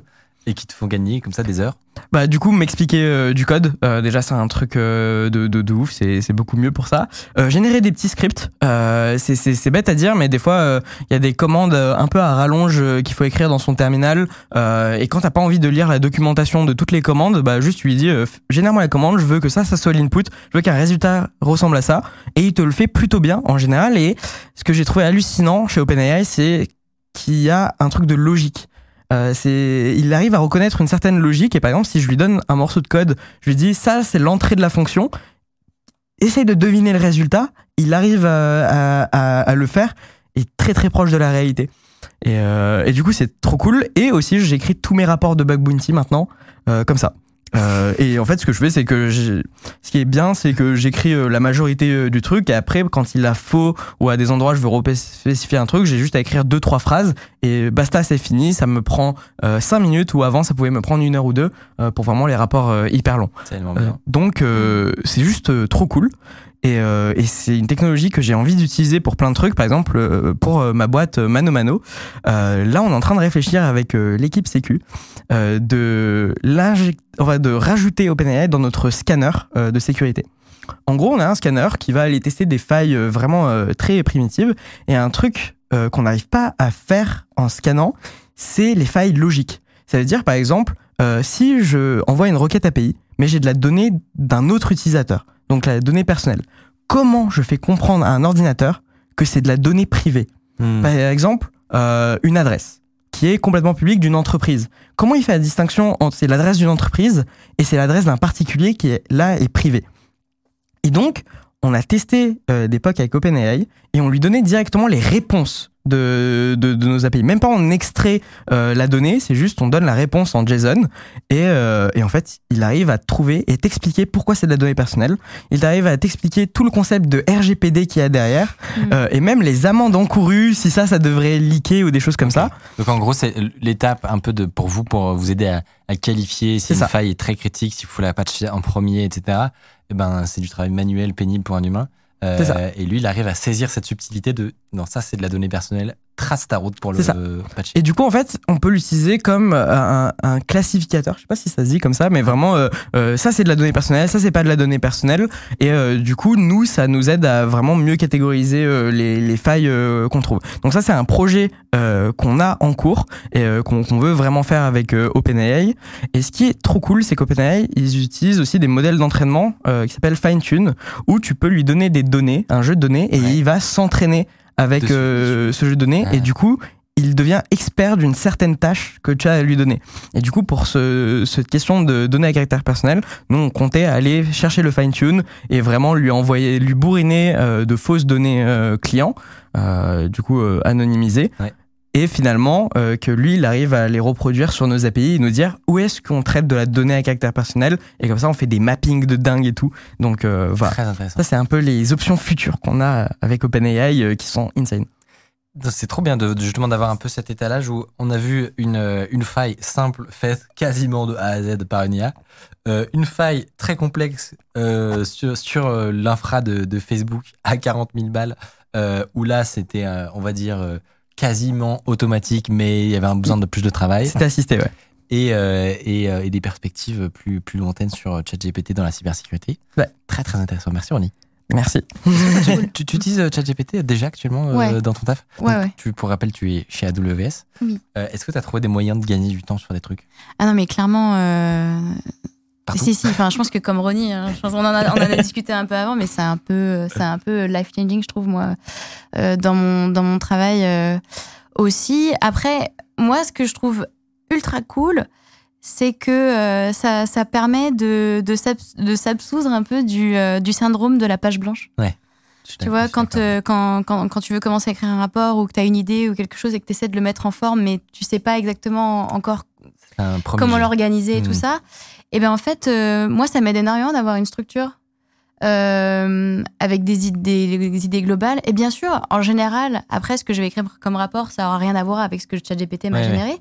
mais euh, ça accélère énormément mon, mon travail. Ouais. Du coup, pour, Ça pour ça, je l'utilise Ça énormément. me faisait rire. Je vous entendais discuter des stratégies pour optimiser au maximum Ouais. Discussions, etc. Mais- Et c'est un vrai sujet. hein, C'est un vrai sujet. C'est un vrai Il y sujet. a des, ouais. il y a des, je trouve qu'il y a des gens qui, enfin, il y a des formulations, des choses comme ça qui vont vous donner beaucoup de résultats Ouais. et d'autres non. C'est un peu comme à l'époque où les gens découvraient les outils de génération d'images. Et ben, les prompts, donc les, les, le texte qu'on devait donner à l'IA, ça avait euh, beaucoup de valeur. Il y a limite des entreprises qui se montaient, qui vendaient des prompts Ouais. euh, qui donnaient des résultats super cool. Et j'ai l'impression qu'il y a un peu ce truc avec ChatGPT où et su- suivant comment, enfin, suivant euh, si tu connais un petit peu les tournures de phrases, etc., tu peux avoir des résultats de fou. quoi. Je pense que ça, ça va devenir une skill. En fait, Oui, ça va ouais. devenir une skill d'être capable de, de, de bien faire comprendre ce que tu veux faire générer à, à l'IA. Est-ce que Et vous avez un exemple de conseil genre euh, de, de à appliquer quand on utilise euh, ChatGPT? Ouais. Ouais. T'as combien de temps Combien de temps On en a plein. Euh, ouais, bah là, là, euh, récemment, j'ai vu un, un gars sur Twitter euh, que, que j'ai RT parce que c'était insane, euh, où il expliquait en fait euh, plein de, de, de petits points où par exemple, euh, tu expliques l'objectif dès le début de ce que tu veux faire. Tu dis, toi, euh, t'es un pentester, toi, t'es un, un cuisinier euh, top chef, tout ça, et je veux que euh, tu me fasses une recette gastronomique trop bonne. Et euh, en fait, il faut que tu lui donnes un contexte de qui il est. Ça m'a frappé, effectivement, tu as fait ça sur un des, Ouais. une des captures d'écran. Tu dis, ça. tu es un assistant qui m'aide à faire de la cybersécurité. C'est ça. Et en gros, en fait, c'est comme ça, lui, il comprend c'est quoi son objectif. Parce que si je lui dis juste explique-moi ce code et après euh, je lui dis trouve la faille de sécurité, bah déjà son truc éthique, il va me dire bah non, c'est mort. Et euh, deux, après peut-être qu'il va essayer de te- de de trouver un truc même s'il n'existe pas. Et du coup, Il, il est généraliste un peu. C'est ça. Et, et là, tu le spécialises dans son C'est ça. objectif. là, en gros, on va en fait, euh, c'est ce que tu me disais tout à l'heure, euh, créer un focus Ouais. et, euh, et en gros le mettre dans un entonnoir de de pensée à peu près. Je, pense, En fait, je ouais. pense à des, j'en sais rien, des gens qui sont pas allés sur, euh, sur Internet depuis 15 ans qui tombent sur cette discussion. Je pense qu'ils doivent péter un câble. Ouais. Gros, on essaie de, de modifier le comportement d'une IA qui répond à nos questions pour targeter son focus pour qu'elle nous aide mieux. What Non, la Ouais. je crois qu'on a inventé une phrase là. C'est perché quand même. T'as Ouais. une- un autre conseil? Ouais, ben en fait, euh, ça rejoint un peu ce que Ronnie, parce que nous, je pense qu'aujourd'hui, on a l'habitude de faire des requêtes qui sont euh, assez simplifiées, où on va euh, direct droit, droit au but, alors qu'en fait, euh, avec l'IA, il faut, il faut lui donner du contexte, mais euh, il faut aussi préciser un peu euh, comment tu veux qu'elle formule sa réponse, et, et tu peux même moduler le vocabulaire qu'elle va utiliser ou, euh, ou le niveau de d'expertise par exemple de, de de vulgarisation que tu veux. Euh, genre par exemple, euh, moi si je veux écrire un, un truc ultra technique sur une techno, et ben euh, comme comme tu disais, tu vas introduire avec une phrase du style tu es expert en ça, mais après tu peux lister euh, tout ce que tu veux. Comme, enfin, comment dire Comment tu veux caractériser ta réponse Par exemple, tu peux, lui- tu peux lui dire euh, fais-le dans le ton d'un article. D'accord. Ou fais-le euh, comme si tu écrivais un rapport d'expertise. Ou alors fais-le comme si tu étais. tu peux dire comme si tu étais un étudiant. 10 ans, oui. Ouais, voilà. Mm. Ou alors vulgarise comme si tu parlais. Et en fait, euh, Ça va modifier le niveau de détail ou, de, de- ou Ouais, le ton qui est employé. ouais, exactement. Et, et en fait, ça, ça, ça modifie son style, ça modifie euh, euh, les, les mots qu'il emploie. Enfin, je trouve ça euh, ultra incroyable. Et en fait, euh, au- aujourd'hui, on- quand, quand on fait une recherche, par exemple, sur Google, on, on se dit pas qu'on doit préciser tout ça, mais aujourd'hui, tu peux vraiment euh, Il faut le faire. customiser Ouais. ta, ta réponse. Mais je suis- et c'est hyper intéressant parce que moi je trouve que tous les gens, enfin on est beaucoup à voilà, essayer de ChatGPT, il y a un effet waouh, on trouve deux trois cas d'usage où ça, ça nous aide, mais il y a, moi j'ai une petite frustration souvent de ok les réponses sont pas mal, mais c'est pas souvent exactement ce que je voudrais. Mm. Et, mais, et je sens que c'est parce que je, je, dis, je dis pas les choses comme il faut. Il Ouais. manque une phrase, il manque des choses C'est un skill à et, du- développer. et, et, et du coup, je me blase un peu et au final, je finis par, le- par pas l'utiliser autant que je pourrais. Donc, je trouve ça vachement euh, intéressant de, limite d'avoir euh, Ouais. des, des feuilles de, tu sais, des cheat sheets, des feuilles de triche où on te dit, bah, voilà, on te conseille dans ce genre de cas de faire ce genre de Ouais, truc. carrément. Ouais. Je vous, je vous, je vous entendais par exemple dire qu'il il fallait pas trop lui demander euh, cinq exemples de quelque chose. Ouais. Ouais, Genre, que donne-moi cinq exemples d'un titre YouTube. Euh, il faut pas que je le dise comme ça. Je dis, il faut que je dise quoi? En fait, euh, alors si, si on veut un peu comprendre le truc, c'est que chaque mot euh, va être égal à des points. Et ces points-là, il va les mettre dans une euh, dimension et en gros, il va essayer de te trouver le chemin de probabilité euh, dans ces points-là. Ça, c'est du coup un peu ce qu'on Ouais. discutait. Tu m'arrêtes quand je dis n'importe quoi, d'accord? Et en gros, euh, par rapport au point, il va te dire, bah lui, ce qui, ce qui me demande euh, dans la dimension que j'ai créée, c'est là. Tu vois? Et en gros, on sait pas trop comment il fait pour chercher là-dedans. On sait pas pourquoi il arrive à ce résultat, mais il arrive à ce résultat-là. Et en gros, quand tu lui dis, euh, je veux que tu me fasses 5 points, bah tu vas lui créer plus de points. Alors que si tu lui dis juste, euh, je veux que tu brainstormes, il a la capacité de comprendre ce qu'est un brainstorm, et du coup, il va peut-être en générer 10, et toi, tu prends juste celle que tu préfères. Mais en gros, tu as réussi à simplifier ta demande euh, pour, euh, pour GPT, et finalement, il va avoir des résultats beaucoup plus pertinents que si il s'autobride à déjà comprendre le concept de devoir se limiter à 5. D'accord. Tu vois? Mais C'est pas facile à comprendre, mais Pas très facile, c'est très abstrait. je vois l'idée. il y a, il y a aussi que euh, on, euh, je pense que de base, on va tous poser plus ou moins les mêmes questions. Tu vois, par exemple, euh, si tu dis à 10 personnes dans une pièce, euh, bah, euh, chercher euh, ce, idées, ce- le- ce concept-là, enfin, des idées pour faire un gâteau de Noël, par Ouais. exemple. Tu.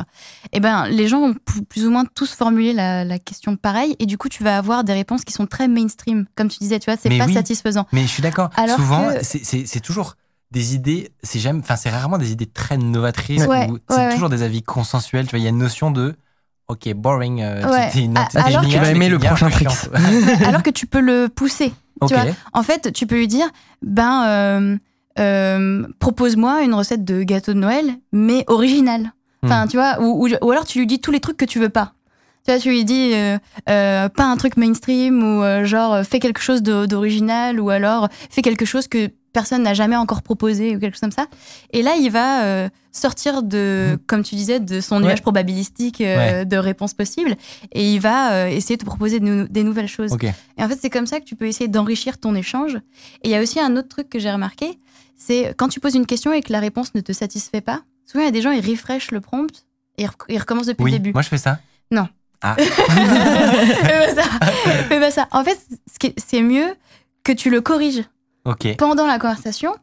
Et lui, du coup, il va s'inspirer de, du- de ton contexte, en fait, de la conversation Hmm. que vous avez eue avant. Et tu lui dis, non, non, tu m'as proposé ça, mais en fait, je veux pas que tu me le proposes comme ça, je veux que ce soit plutôt comme ça. tu vois. Ah, il est meilleur si tu as donné Ouais. un, un- Plus ton contexte, une- il est grand. une- un exemple négatif avant, en fait. Ouais, voilà, tu peux le corriger au fur et à mesure. En fait, lui, tu, tu vas le, le pointer en fait vers ce que tu veux.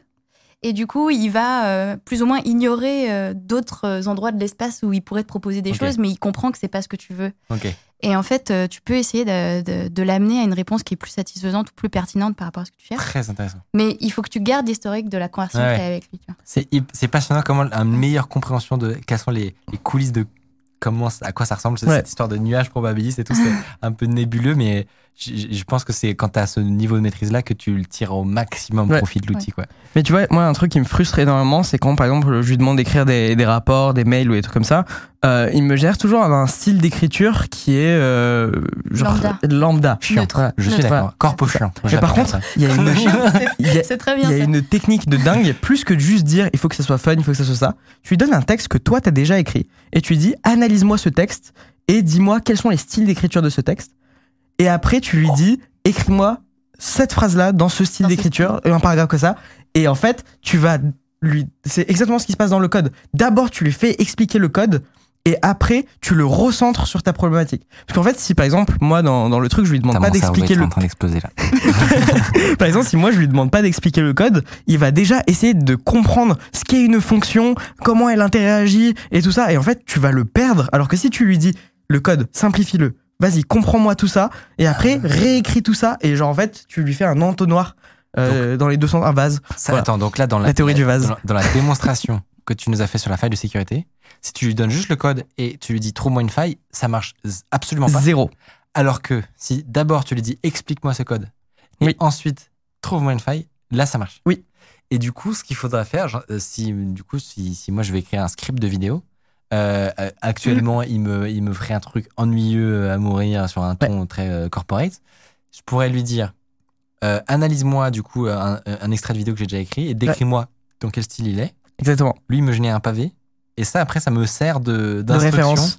Euh, et je peux lui redonner toutes les Ouais. prochaines fois pour avoir un- un- un- le style d'écriture qui me correspond. Pff, Mais- par exemple, envie de le faire. Par exemple, un truc euh, qui est recommandé par l'équipe d'OpenAI dans leur documentation, c'est si tu veux lui faire euh, générer des listes ou des trucs comme ça euh, qui ont un, un algo un peu spécial, par exemple, euh, or- ordonne-moi cette liste de telle manière, bah d'abord donne-lui un exemple et un résultat et tu dis ça c'est les résultats attendus et après donne-lui un autre jeu de données. Et en fait, il va automatiquement chercher le raisonnement entre le premier jeu de données et le résultat Ouais. pour refaire euh, l'expérience. Expliqué par l'exemple. Et en fait, c'est- bien plus simple pour une IA que euh, si toi, humain, t'essaies Ouais. de- d'expliquer euh, exactement ce que Ouais. tu veux. Quoi. Ouais. Très, très, euh, très stylé. Euh, C'était une. On vient de créer une partie supplémentaire sur des conseils pour utiliser ChatGPT. J'ai fait exprès de laisser durer parce que je trouvais ça hyper intéressant. Euh, et, euh, et donc, euh, donc j'espère que vous aussi, vous avez appris des trucs dans le, dans le chat. Comme vous le disiez tout à l'heure, je vous ai vu parler de ça. Euh, bientôt, notre travail, en fait, ce sera expert prompt. Euh, juste euh, qui qui a les meilleures capacités de compréhension de, de l'IA, etc. Ouais, mais euh, j'insiste sur ça. ouais. C'est super vrai que il y a beaucoup de gens qui, qui disent oui, euh, bientôt le job des développeurs et tout ça, c'est foutu. Mais en fait, je pense plutôt que c'est juste une nouvelle façon d'utiliser ces Ouais. outils-là et que ça va nous permettre d'aller beaucoup plus vite. Mais mais il y a de la place pour ces outils-là et les développeurs. Il, y a- il- il reste toujours du taf de glu, de Ouais. compréhension, de, Bien sûr. et même de, bah, comme on dit, avoir ce, ce niveau de compréhension, d'abstraction sur OK, comment Ouais. l'outil marche, comment je peux l'utiliser à mon avantage. Euh, ça, c'est incroyable.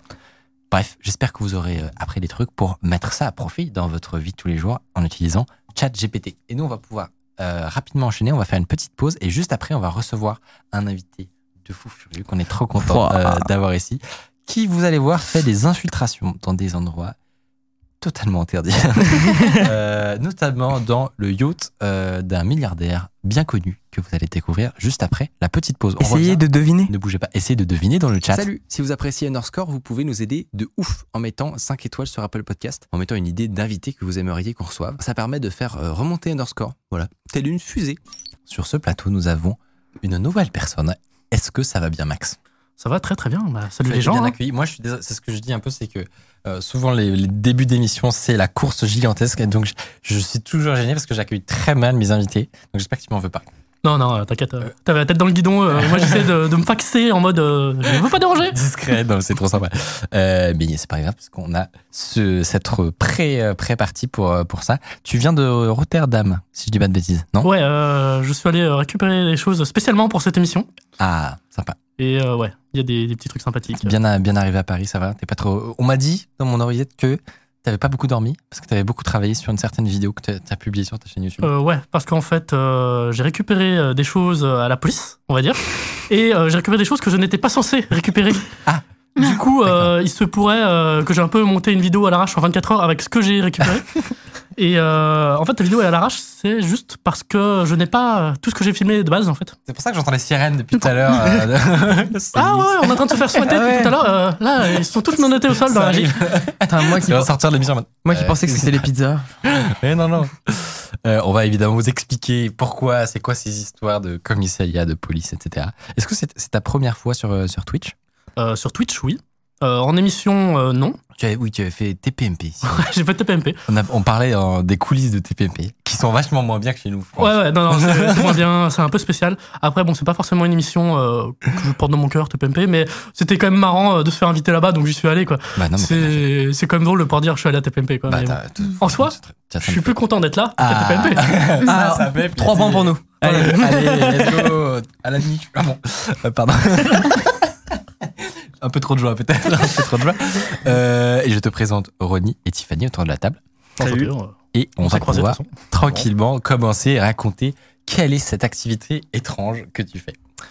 Mesdames et messieurs, notre invité d'aujourd'hui est un gros malade. Je- vous, allez, vous allez voir, je pèse mes mots.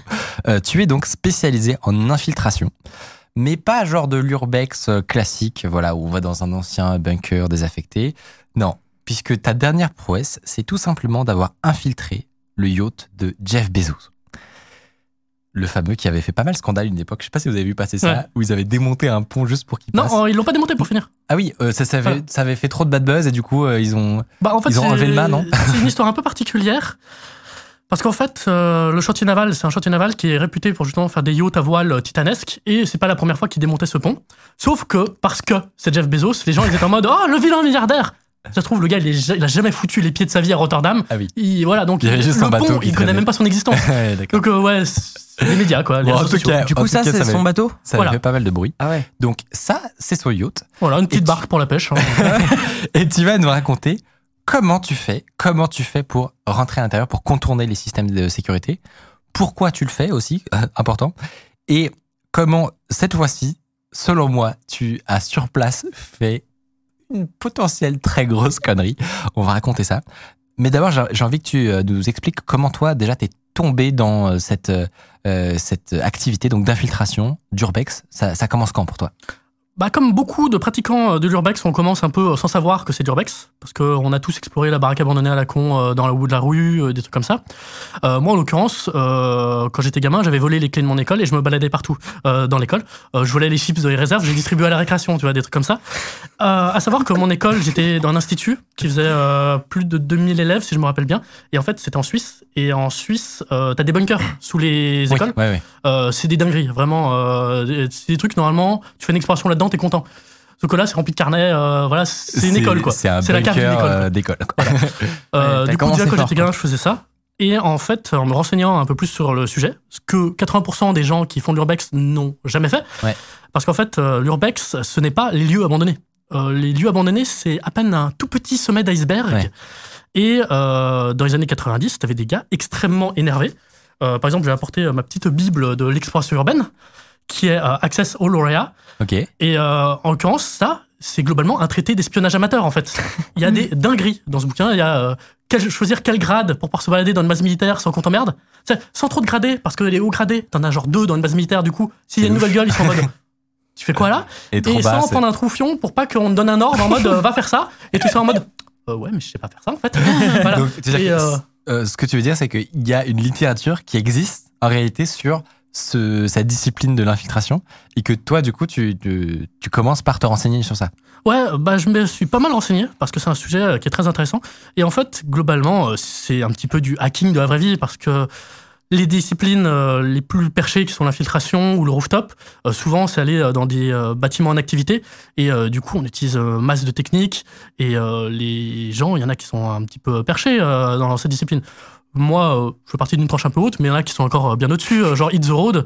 Les gars, ils vont juste se balader dans les hôtels à Dubaï pour aller faire euh, du rooftop à 300 mètres de haut, euh, suspendre des grues, des trucs comme ça. Donc Mais il y en a qui si sont beaucoup plus énervés, quoi. Il y en a Ouais, qui ouais, sont beaucoup plus énervés. hein. Parce que, oui, effectivement, dans, dans, je connais pas très bien le game de l'urbex, de l'exploration, etc. Mais les quelques noms que je connaissais, c'était Hit the Road. Je les avais croisés une fois à une soirée, euh, il y a longtemps, mais, mais adorable. Tu Ouais. les croises dans la rue, tu te dis, humain parfaitement normal, mais effectivement, euh, ils ont fait des, quand même des, des sacrées bonnes euh, dingueries. Ouais. Mais, euh, mais je pense que tu n'as pas à rougir vu ce que tu vas nous raconter juste après. Comment est-ce que tu, du coup, une fois que tu as, on, va pas rentrer dans, dans le détail de toutes les infiltrations que tu as fait parce que non, non, non. tout à l'heure, juste avant, on, a, on avait juste mentionné par exemple que tu t'es infiltré dans Fort Boyard euh, avec un kayak. Voilà, pour vous donner un exemple. J'ai dormi euh, dans le lit de l'avion de Kadhafi aussi, par exemple, des trucs comme ça. euh. Punaise.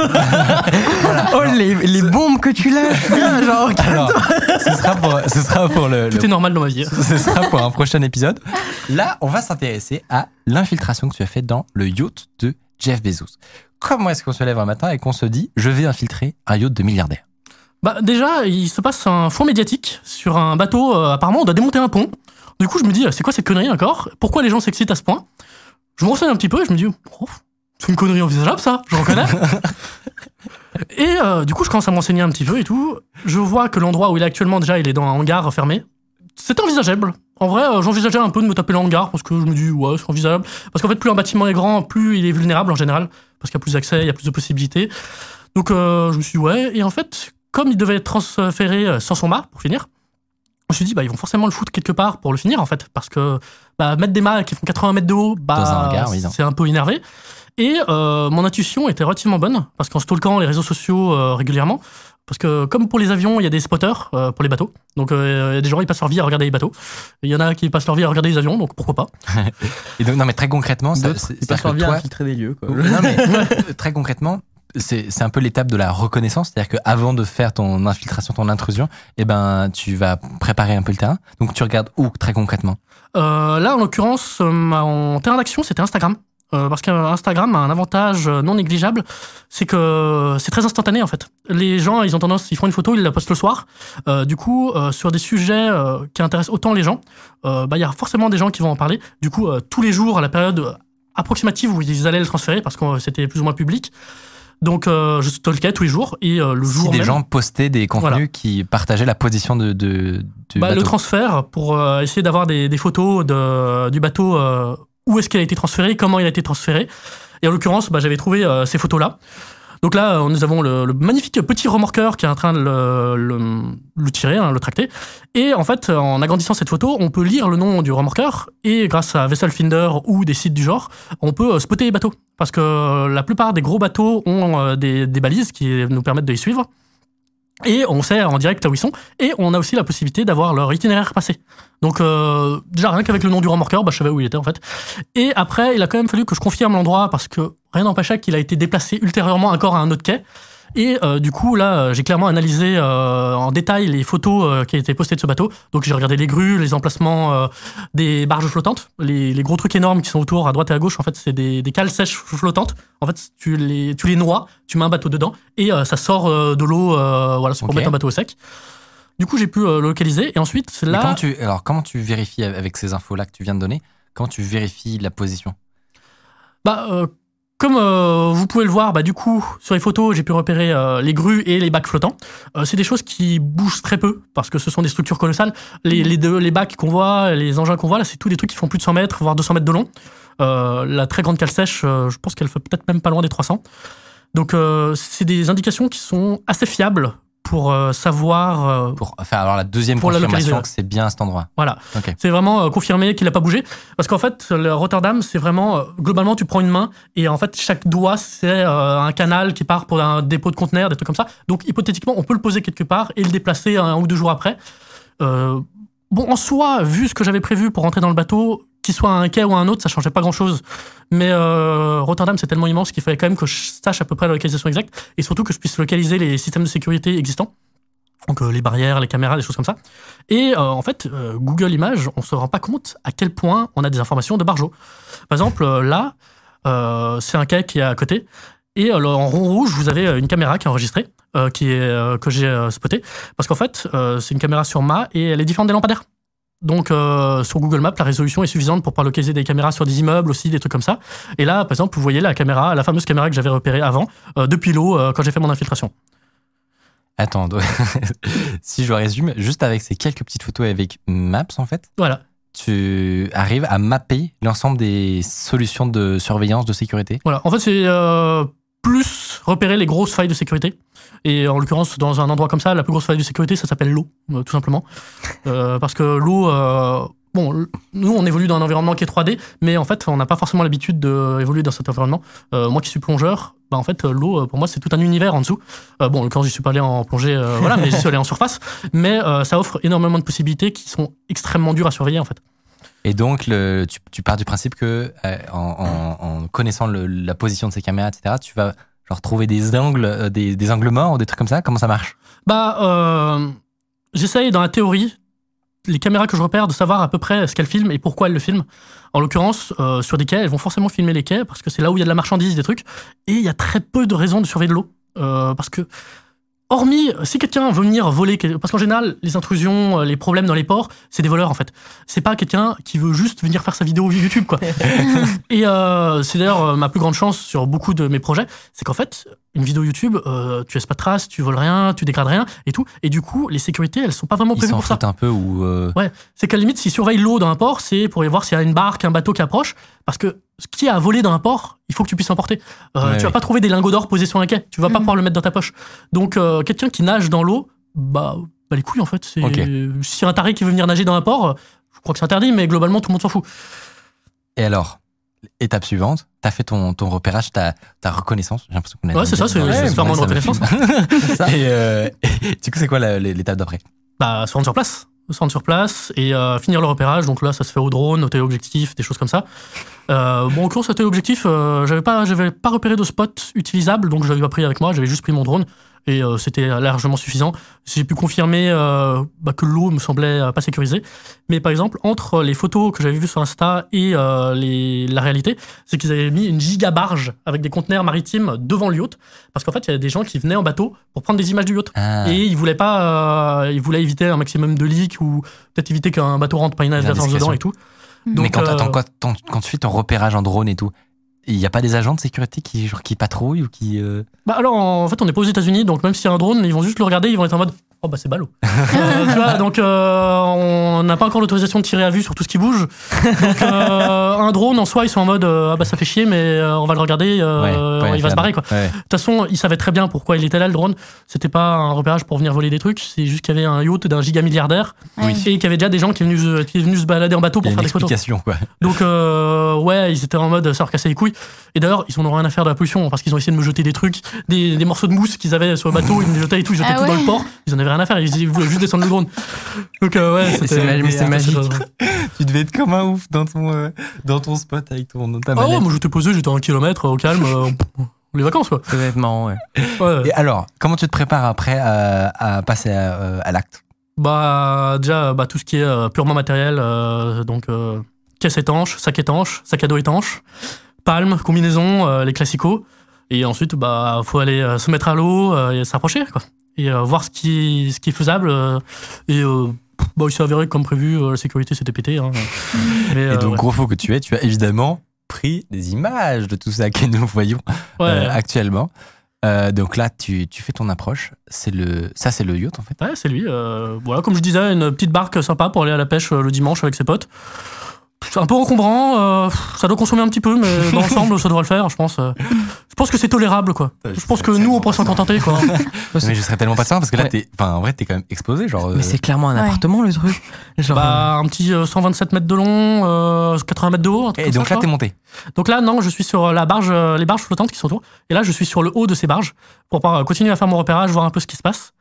Et euh, euh, Et donc à ces endroits-là, il n'y a pas de caméra comme tu l'avais repéré avant. euh. Là, il n'y a, il y a personne qui Ah, sur les pontons en eux-mêmes, à cause euh, des grues qui sont roulantes, euh, en fait, les grosses grues qu'on voit euh, dans le fond, là, euh, elles sont sur des rails et euh, en fait, il n'y a pas de lampadaire, il n'y a rien. Donc, euh, je savais déjà de base qu'il n'y avait pas de caméra sur les pontons. Ok. Et euh, la, la principale zone dangereuse sur les images qu'on voit, en fait, c'est euh, toute la zone qui est éclairée là-bas. Mais euh, moi, au drone, j'avais pu repérer, en fait, globalement, ils filment vraiment que les quais et les accès. Ok. Hmm. Ah, ah, Attends, je, viens juste de remarquer un truc. Il y avait de la lumière sur le bateau. Ah oui, oui, a- euh, les chantiers, euh, la lumière, elle est euh, à H24. Même les non, chantiers mais- sur Paname et tout. euh. Ouais, non, mais vraiment sur le, le bateau, genre en mode il y avait des gens dedans ou... Alors, euh, bon, dans ma vidéo, on le verra pas parce que malheureusement, je n'ai plus toutes mes images, mais j'avais filmé des gens à bord. Euh, oui. Au milieu de la nuit, je, je n'avais aucune explication euh, sur le moment de pourquoi ils étaient là, mais Ils faisaient régulièrement, il y avait du passage. Attends, attends, attends. Il faisait quoi? Toi, t'es sur un bateau, t'es pas censé y être. Eux, ils sont sur le bateau, ils sont sûrement censés y être. Et c'est t'as pas explication de pourquoi eux, ils sont là Alors, euh, pour un des trucs que je vais vous parler plus tard, j'ai une explication. Parce qu'en fait, il y a une ronde- il y a une ronde de sécurité toutes les heures où ils allaient voir la ventilation du bateau et euh, les systèmes de sécurité, voir s'ils prenaient pas à flotte et tout. Parce que comme c'est un bateau neuf, bah, on le monitore un peu quand même, on le surveille, quoi. Mais euh, il y avait quand même des gens qui travaillaient, qui bricolaient euh, la première fois que j'y suis allé. Donc, euh, Ah, il est encore en construction. oui, oui, en fait, ils sont en train de faire les aménagements de décoration. Ok. Et euh, ouais, c'était un peu bizarre parce que surtout Ah oui. le fait que l'avancement soit seulement à ce niveau, à ce moment-là, était très étrange parce que ah, d'après mes informations, euh, quand ils le déplaçaient, ils étaient juste censés faire les mâts, euh, mettre les mâts, euh, faire des derniers ajustements techniques et faire les essais en mer. Et là, ça fait depuis six mois, un petit peu moins, et il est tout raquet. Donc je n'ai pas d'explication. c'est peut-être pour libérer l'espace dans le précédent chantier naval pour, pour, pour travailler sur un autre yacht, je sais pas. Mais enfin, surtout, moi, ce qui me fume, c'est que. Donc, là, pour expliquer, tu es actuellement sur le yacht et tu. J'ai jamais vu quelqu'un aussi au calme de sa vie. Euh, et donc, tu te balades dans pièce après pièce pour, T'es- euh, ouais, t'es ben, pas pour stressé faire du repérage, quoi. Euh, oui, oui, bah, de toute façon, t'es toujours stressé, t'as tes sens qui sont à l'affût. En général, euh, sur certains moments, euh, tu vois que je marche un peu, euh, un petit peu comme sur des œufs, parce que t'essayes quand même d'être discret. Ah, bah, j'espère quand même. Euh, parce que bon, même si, euh, dans la théorie, au début, je pensais être 100% seul, ce qui n'était pas le cas, euh, bah, tu, tu commences pas à fanfaronner et à faire une gigateuf sur le bateau, quoi. Ouais. Donc, dans tous les cas, tu, que tu restes discret, parce que tu sais pas ce qui peut se passer, tu sais pas s'il y a des systèmes de sécurité qui sont actifs également. Ouais. Et euh, donc, euh, ouais, dans tous les cas, euh, tous tes sens sont à l'affût et euh, bon, tu fais. tu fais ce que, ce que t'es venu faire, quoi. Tu viens faire tes images et tout. Alors, une fois que t'es monté dessus, qu'est-ce que t'as découvert? Bah, un bateau qui est pas fini déjà. et euh, la raison de ma venue, c'est qu'en fait, je suis tombé sur des ordinateurs qui étaient déverrouillés. Et euh, quand dis déverrouillé, c'était full open bar. J'avais accès à un petit peu absolument tout ce que je voulais. Non, mais alors là, c'est justement. Voilà, je vois, les- les je regards, vois- les regards, je vois Ronnie qui, fait, qui commence à faire les gros yeux. Là, je on sens commence- la dinguerie, mais je sens la dinguerie. Voilà. non, non, mais On la commence raison à pour laquelle rentrer- je suis dans une émission de tech, c'est qu'il y a une raison quand même. Là, mais on commence à rentrer dans du chaud, honnêtement. Je connais Ah non, pas là, la suite de l'histoire, mais j'ai très très peur. C'est une dinguerie, vraiment. Attention, ce que vous allez écouter, c'est une très grosse bêtise. Maintenant, vas-y, dis-la. Donc, en gros, euh, moi, je suis sur un bateau dans lequel j'ai envie de faire la meilleure vidéo possible, comme à chaque fois que je fais une vidéo. Et euh, sur mes ordinateurs, j'ai un peu les modélisations 3D du bateau. J'ai les vues de quoi il devrait ressembler quand il est fini. Euh, après, j'ai aussi accès à d'autres trucs, genre euh, au ballast, à la ventilation. à la Attends, cuve. du coup, t'as ouvert les ordinateurs? Ah oui, mais Et ils c'est- étaient, ils que- déverrouillés. Ils étaient, Ça, c'est ce que t'as trouvé dessus. voilà. Ok, ouais. voilà. Normal. Du coup, euh, moi, pour le truc que je me dis, oh, il y a des modélisations 3D, il y a des plans. Je vais me choper, euh, je vais me choper les plans et tout, comme ça je vais pouvoir les mettre dans ma vidéo, je sais bien et tout. Et là, tu commences à, fouiller dans, le PC et impossible de trouver les ressources que tu veux. Parce qu'en fait, dans les logiciels, j'avais accès à tout ce que je voulais, mais j'avais pas accès aux fichiers. Impossible de les trouver. Et du coup, quand t'es un, un bourrin légendaire dans mon genre et que t'es t'es une grosse quiche en informatique, le truc que tu fais, c'est que tu vas dans ordinateur, tu fais clic droit sur euh, le disque dur, tu fais copier-coller. Voilà. Du coup, tu télécharges tout, comme un gros bourrin. Voilà. Et là, les experts d'informatique et tous les gens du chat, ils sont en train de se tirer une balle en mode Mais what Mais the qu'est-ce que fuck? tu fais? Non, en fait, pour t'expliquer.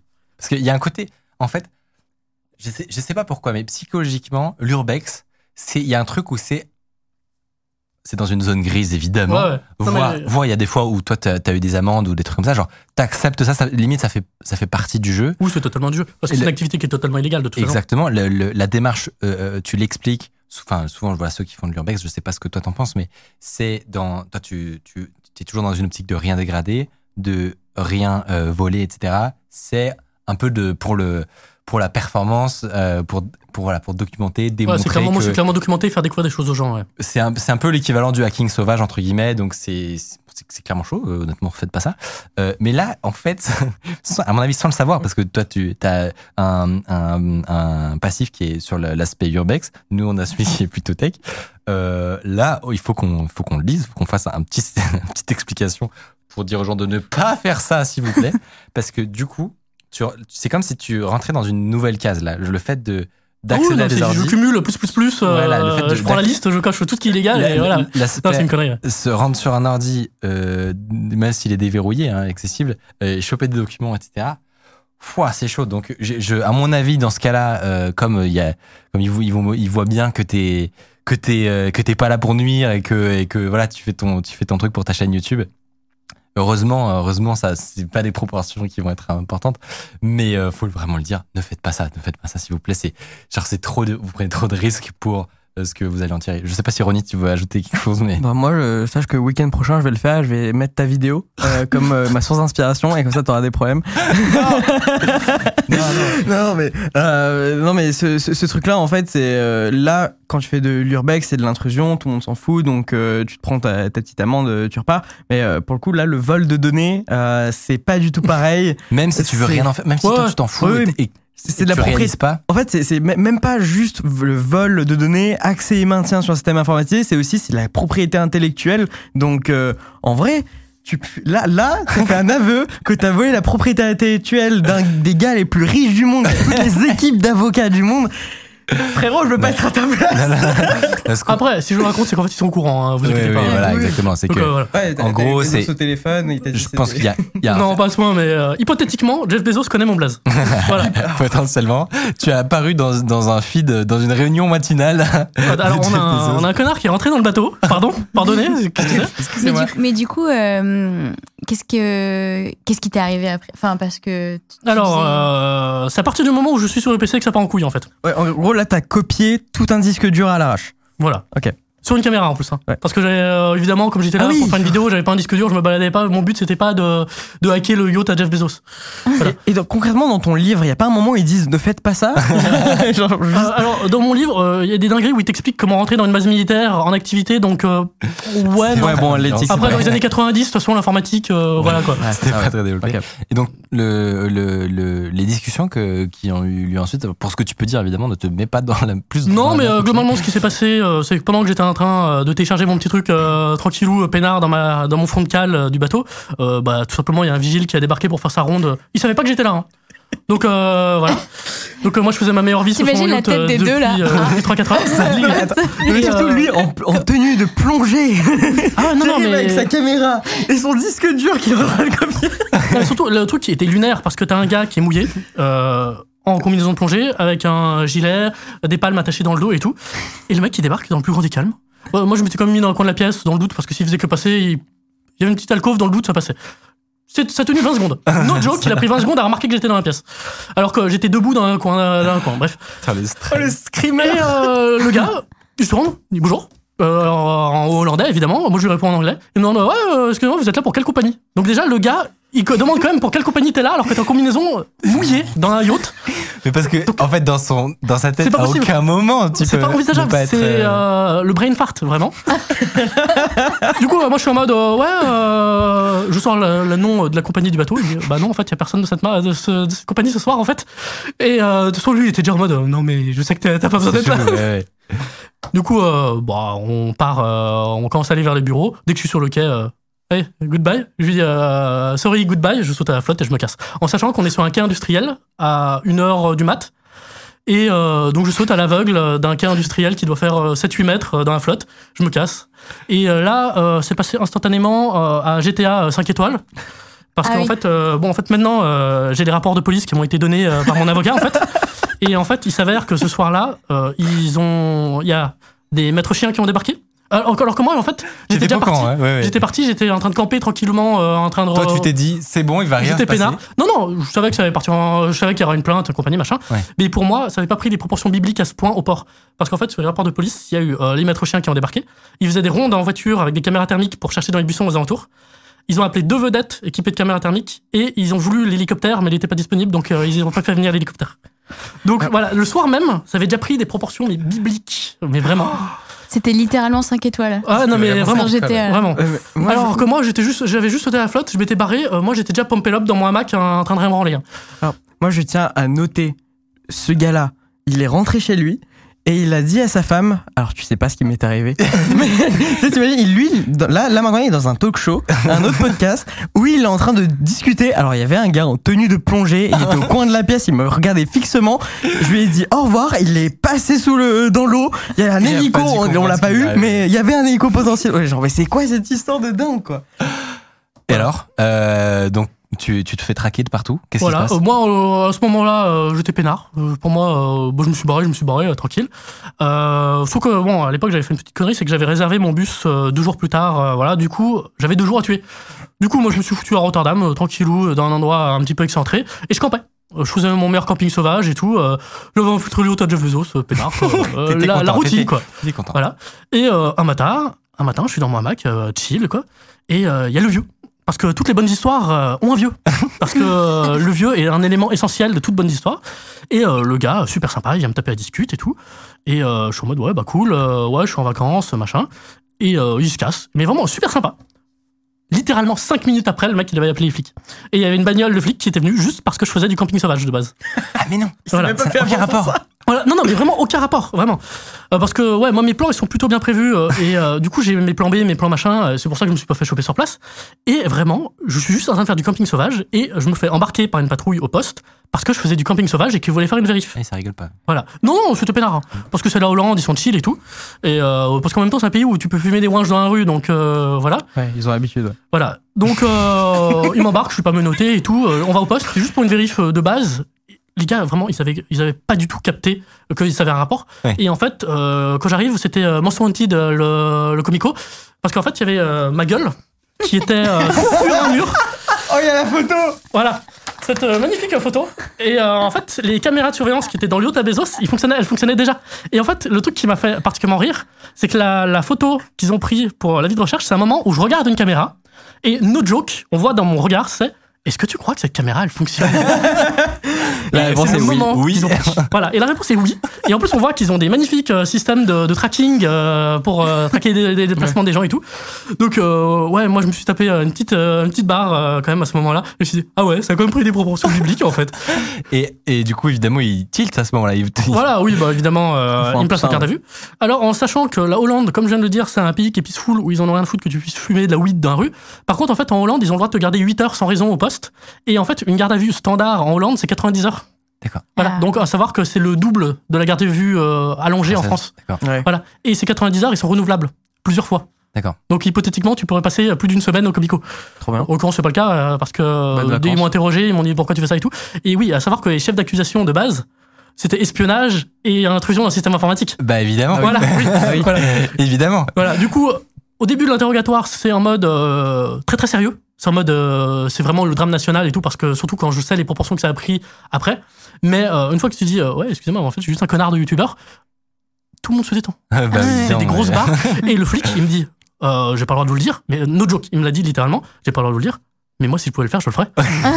parce que, en fait, le truc, il a, il a pris une telle proportion biblique dans le coin, ce bateau, parce que vraiment, il y a eu un, un vrai mouvement social contre ce bateau, Ouais. contre le démontage du pont, Ouais. parce que globalement, c'était comme si tu devais euh, démonter la Tour Eiffel pendant une journée et la remettre chez eux. Euh, donc, euh, ouais, les gens, ils avaient vraiment une dent contre ce bateau, alors que, bon, c'est vraiment un grand pourcentage Tu de leur économie. incarné la rébellion. Voilà. Mais en plus, il y avait eu, pour ce bateau, il y avait eu des putains d'événements. hein. Les gens, ils voulaient jeter des œufs pourris dessus et tout quand ils le déplaçaient et tout. Ouais. Euh, Il y avait vraiment eu des putains de mouvements de révolte pour un bateau qui a coûté 500 millions, donc qui a, qui a rapporté 500 millions aux Pays-Bas. Donc, euh, ouais. Étrange. Et tu sais comment ça va se finir du coup euh, Parce que tu disais parfois tu as une amende ou un truc comme ça quand même quand tu fais ce genre de. Tu sais que toi ça fait partie du, du jeu entre guillemets. Là tu, tu sais un peu à quelle sauce tu vas te manger? Alors, euh, déjà, d'après euh, l'avocat, euh, il y a des bonnes chances que tout ce qui est intrusion informatique et compagnie soit pas très. euh, ils vont pas choisir ça comme motif principal. Il y a même des chances qu'ils le mettent de côté parce que c'était pas le, but de ma venue. Parce qu'en fait, les, enquêteurs euh, et tout ce qui est judiciaire, ils sont pas cons en fait. Eux, ils font la liste de tous les délits que tu as fait volontairement ou non. Et ils sélectionnent ce que tu as réellement voulu faire en fait. Euh, par exemple, euh, moi, quand j'ai fait euh, un cimetière d'avion il y a quelques années qui appartenait à l'armée française, j'avais des, des trucs, des dingueries. Normalement, c'est 20 ans de tôle. J'avais violation du secret défense, euh, diffusion d'images classifiées, des trucs comme ça. Évidemment, c'est tous des trucs qui n'ont pas été retenus parce qu'au final, c'était tellement anecdotique que c'était pas, euh, c'était pas le but de, de la démarche. Quoi. Ouais, du ouais. coup, j'ai juste eu intrusion dans une base militaire, j'ai eu 600 balles d'amende, par exemple. Pas Voilà. mal quand même. Voilà. On n'essaie pas de donner des conseils non Voilà, plus. oui, hein. euh, disais pas ce genre de truc. Voilà. J'ai vu, j'ai vu dans le chat, en tout cas, des gens qui euh, réfléchiraient à te recruter, par exemple pour faire du pentest physique. j'ai vu des messages d'intéressés d'avoir un gros malade mental. qui Bah, a- de toute façon, euh, si vous voulez, euh, vous pouvez euh, me contacter. euh, mes DM sont ouverts. euh, juste pour faire ma petite pub et flex un maximum, euh, je suis cordiste, plongeur, parachutiste. euh, voilà. euh, donc, euh, Est-ce- que t'es un monde déjà, de possibles est ouvert. tu dis parachutiste, t'es déjà rentré dans un lieu en parachute? Non, pas encore. Pas- Mais euh, Ah, Pardon, pas encore. voilà. Alors, euh, en fait, euh, cet la été. prochaine vidéo. Alors que, alors il faut savoir que j'ai commencé le parachute euh, en- au printemps là. Euh, je suis déjà BPA, donc c'est à dire que j'ai fait plus de 100 sauts, euh, voilà. Donc euh, c'est que, que je suis relativement énervé. Et en fait, euh, cet été, on envisageait de sauter sur euh, l'ancien porte-avions Foch, qui en fait était euh, vendu au Brésil et qui est parti en destruction en Turquie. Et euh, vu que moi j'ai toujours des idées délirantes pour essayer de créer du contenu intéressant, parce que euh, cont- content first, vraiment, le contenu au premier. Content. Content first, voilà. Et euh, du coup, on avait vraiment envisagé de louer un avion pour pouvoir me parachuter sur le De Gaulle en remorquage. Pas le De Gaulle, pardon, le, la- les services de renseignement, calmez-vous, excusez-moi. euh, non, c'est le Foch. Euh, Donc, euh, Ce qui a déjà fait le De Gaulle. C'est la semaine dernière. Du coup, je sors la sort vidéo dans un tout de mois. suite. ça sort dans un mois. Euh, Ouais, non, non, euh, mais ouais, c'est des dingueries du genre sont envisagées pour l'avenir, donc c'est pour ça que bon, j'ai besoin de un petit peu de notoriété. Revenez-moi de la dire oui, que- mais- Tu documentes tout ça sur ta chaîne YouTube évidemment. Ouais, évidemment, ouais. Je tiens à dire que mes Red Team à côté, mais c'est rien. Moi, je vais jamais réfléchir à le truc du parachute, genre faire. C'est combien de mois pour avoir euh, Mais parce que les t'as- 100 sauts? Euh, sensos, euh, bah, si tu charbonnes, tu peux les faire en un mois, mais il faut avoir énormément de thunes et euh, voilà. Ouais, quand même, Mais, c'est une euh, préparation de Mais parce dingue que t'es pas noté sur le spectacle quand tu fais une, un Non. test d'intrusion en Moi, général. moi, mon objectif, c'est juste euh, de me déguiser, arriver, dire au revoir, euh, tout ça, et euh, rester dans le système informatique. Ouais. Lui, il a plutôt ce truc d'exploration, de, de Ouais, ouais. tout ça, et du coup, il faut déjà réussir à accéder au lieu, et surtout que voilà, porte-avions, c'est pas le, le truc le plus Oui, accessible. on, on l'a pas reprécisé, mais effectivement, la, la version entre guillemets encadrée et légale de ce que tu fais, ça s'appelle du coup du pentest physique ou du red team, comme Ouais, tu du red team, ouais. Et, euh, et où pour le coup, alors c'est contractualisé avec l'entreprise qui va se faire euh, poutrer, Euh, mais en gros, il y a un cadre, un cadre qui est défini pour que des individus euh, démontrent des éventuels problèmes de sécurité, comment est-ce qu'on peut rentrer, euh, comment est-ce qu'on peut accéder à la salle informatique, qu'est-ce qu'on peut choper, etc. Donc Ouais. euh, tu as un, un métier possible si jamais tu t'ennuies. Non, il se pourrait qu'hypothétiquement, c'est des choses que j'ai déjà pratiquées. Euh, Parce que oui, euh, mon, activité principale, je travaille dans la sécurité sans donner de détails. Et bon, voilà. Mais, euh, mais ouais, mais du coup, tous tous ceux qui veulent faire ça, vous pouvez le faire euh, de manière euh, légale et éthique. Voilà, c'est mon rôle dans cette émission aujourd'hui. Merci d'être la caution. Mais Politiquement euh, ouais, clairement, euh, clairement, aussi bien l'urbex que les trucs un peu plus perchés, vraiment l'infiltration et trucs comme ça, c'est des choses, ne le faites pas en fait. C'est euh, des activités qui ne sont, qui n'ont jamais, qui n'auraient jamais dû être euh, casuales en fait. C'est comme le graphe, tout le monde connaît le graphe, pourtant c'est pas devenu casual, tout le monde s'est pas mis à grapher.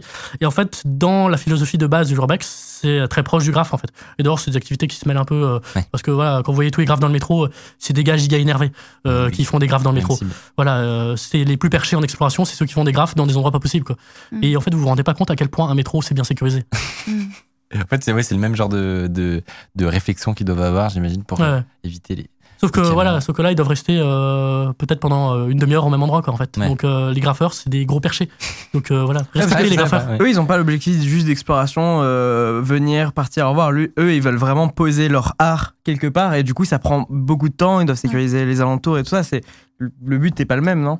Mais euh, non, non, mais les, les graffeurs qui font des graphes dans le métro, c'est les explorateurs les plus énervés Ouais. qui existent. Mm. Mais Il y a- vraiment. il y a- dans le chat, il y, a une, il y a une remarque sur une distinction qu'il peut y avoir entre urbex et graph, c'est que il y a cette notion de surtout pas altérer les lieux Oui. que tu visites dans l'urbex. Bah, en Euh, fait, dans la philosophie de base, qui d'ailleurs est dit dans le bouquin, c'est euh, normalement tu ne laisses que la trace de tes pas. Et euh, le but c'est de documenter le lieu. Et euh, d'ailleurs, il y a des gens qui sont contre la vidéo en urbex, alors que le gars euh, qui a créé le terme urbex, c'est qu'il a littéralement écrit un bouquin. Il avait un site internet dans les années 90 et il avait un magazine qui parlait d'exploration. Bah, Donc voilà, tu- donc s'il pouvait faire la vidéo sur YouTube, il l'aurait fait. en Euh, fait. évidemment, Donc, euh, une partie du plaisir, c'est d'aller partager Ouais, le, le- le spectacle. En fait, si tu t'imagines, tu passes un mois à préparer un truc, etc., et, euh, et tu peux pas montrer justement tout ce Et personne te processus. croit. bah, en Et vrai, il y a des gens qui font ça juste Mais pour il y a de la fierté, c'est de- évident. d'aller dans de- des endroits pas possibles Ouais. et il y en a plein qui font ça et qui documentent pas du tout leur truc et qui font euh, et limite parfois c'est les plus perchés Euh, parce que vraiment il y en a qui font des, des dingueries en parler, urbaine vous imaginez même pas les dingueries qui, qui, ont, qui ont été faites Pour euh, en, en petit mot de la fin, j'aimerais qu'on revienne sur un truc dont tu as parlé un peu au début, euh, qui, qui, qui te sert un moment dans l'histoire pour récupérer des, des informations à partir de, de Maps. Et je crois que tu en avais discuté avec Mathieu, et il existe des moyens, si tu veux un peu euh, anonymiser ton, ta résidence principale, Oui. Pour, euh, pour euh, faire supprimer de- des infos, des photos de, de ce genre. Comment, comment ça alors marche euh, bon ça fonctionne que sur Street View parce que les images satellites faut être un état pour pouvoir les flouter parce que en fait c'est hors ju- juridiction. Mais en, en Street View vous pouvez faire flouter votre baraque. Moi en l'occurrence ma baraque est floutée avec toute ma propriété. J'ai même flouté les hauts de mes arbres pour vous dire parce que juste parce que j'aurais envie de faire chier. Mais en fait vous savez je crois que c'est signaler un problème en bas à droite des fenêtres Street View. Et ensuite vous pouvez signaler que vous voulez faire flouter votre maison votre visage une plaque un animal euh, vous pouvez faire flouter euh, pas mal de choses. Et euh, ouais moi bon sans euh, dire à tout le monde de le faire parce que du coup vous vous retrouvez euh, comme dans Street View en Allemagne où les trois quarts des baraques sont floutées et que ça ressemble plus à rien. Euh, si vous avez envie de préserver un peu votre vie privée et surtout en fait surtout à la campagne parce qu'encore à la limite votre immeuble en ville on s'en fout. Mais les, les propriétés un peu isolées ouais c'est pense que c'est quand même pas mal. Après, euh, bon, d'un certain côté, euh, si euh, le gars qui a prévu de vous cambrioler, il fait des repas sur Google, qui voit que votre baraque est floutée, ça va être un, d'un autre encore plus suspect. ouais. Mais euh, bon, moi perso, euh, j'ai ma baraque foutée sur Google Maps, euh, voilà. Ça roule. Trop, trop intéressant. Euh, merci pour cette histoire, franchement. C'est dingue. Merci d'avoir fait le déplacement, d'être venu ju- jusqu'à nous.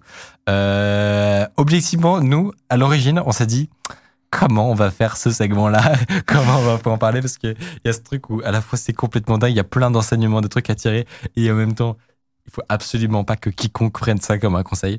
Donc, euh, donc j'espère que voilà, ça a été, euh, vous avez Ouais. quand même euh, apprécié l'histoire. J'espère que tu as apprécié passer ce moment avec nous. Ah oui, c'était très très sympathique. hein. De toute façon, raconter des conneries, c'est toujours cool. hein. Et, euh, Et, et, et comme on l'a dit, il y a plein d'autres aventures. On a, on a que effleuré la surface ici. Tu parlais de Fort Boyard, tu parlais de Kadhafi. Y, en a- il y en a, il y en a pour tous. Et, et c'est sur ta chaîne YouTube principalement qu'on peut retrouver ça. Euh, et, et on va pouvoir tranquillement euh, se diriger vers la fin de cette émission. J'espère que, en tout cas, que vous l'avez apprécié. C'est comme on l'a dit au tout début de l'intro, ceux qui sont arrivés, c'est sûr qu'il y en a qui sont arrivés entre temps vers 19h30, 19h40 parce que c'est notre heure de démarrage officieuse. Mais cette, cette euh, émission, la première de l'année, a, a été marquée de de- d'une bénédiction puisqu'on a commencé à 19h pétante. Pile Et, poil. Est-ce qu'il y a eu un problème pendant l'émission? Ben, je crois pas. hein. Ma présence, euh, Bezos qui va vous envoyer mes avocats. euh, Bon, il y a peut-être des problèmes, mais différés. On les Oui, on bah, les c'est ça. C'est pas un problème de live, quoi. Parce que euh, faut ça, pas c'est le oublier qu'en fait, euh, globalement pour nous, euh, c'est Dieu sur Twitch, hein, parce que euh, c'est un peu le propriétaire, donc euh, Twitch peut à tout moment euh, décider que c'était pas suffisamment euh, correct. Underscore, euh, bah, underscore. euh, ça va devenir, euh, ça veut dire venir- devenir underground. c'est ça. Changement de émission. Merci d'avoir rattrapé. Euh, merci beaucoup en tout cas évidemment à Tiffany, Ronnie et toi Max d'avoir partagé bah, merci ce à vous surtout. hein. C'était trop trop cool. Et euh, merci au chat de nous avoir suivis. N'hésitez pas à follow cette chaîne Twitch si vous avez apprécié l'émission. Euh, on revient dans deux semaines pour le prochain épisode. Et, et puis voilà, très très bonne soirée à tous. Salut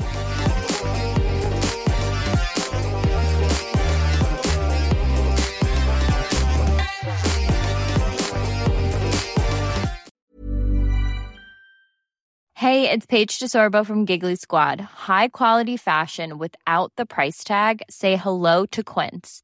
I'm snagging high-end essentials like cozy cashmere sweaters, sleek leather jackets, fine jewelry, and so much more. With Quince being 50 to 80% less than similar brands. And they partner with factories that prioritize safe, ethical, and responsible manufacturing. I love that. Luxury quality within reach. Go to quince.com slash style to get free shipping and 365 day returns on your next order. Quince.com slash style.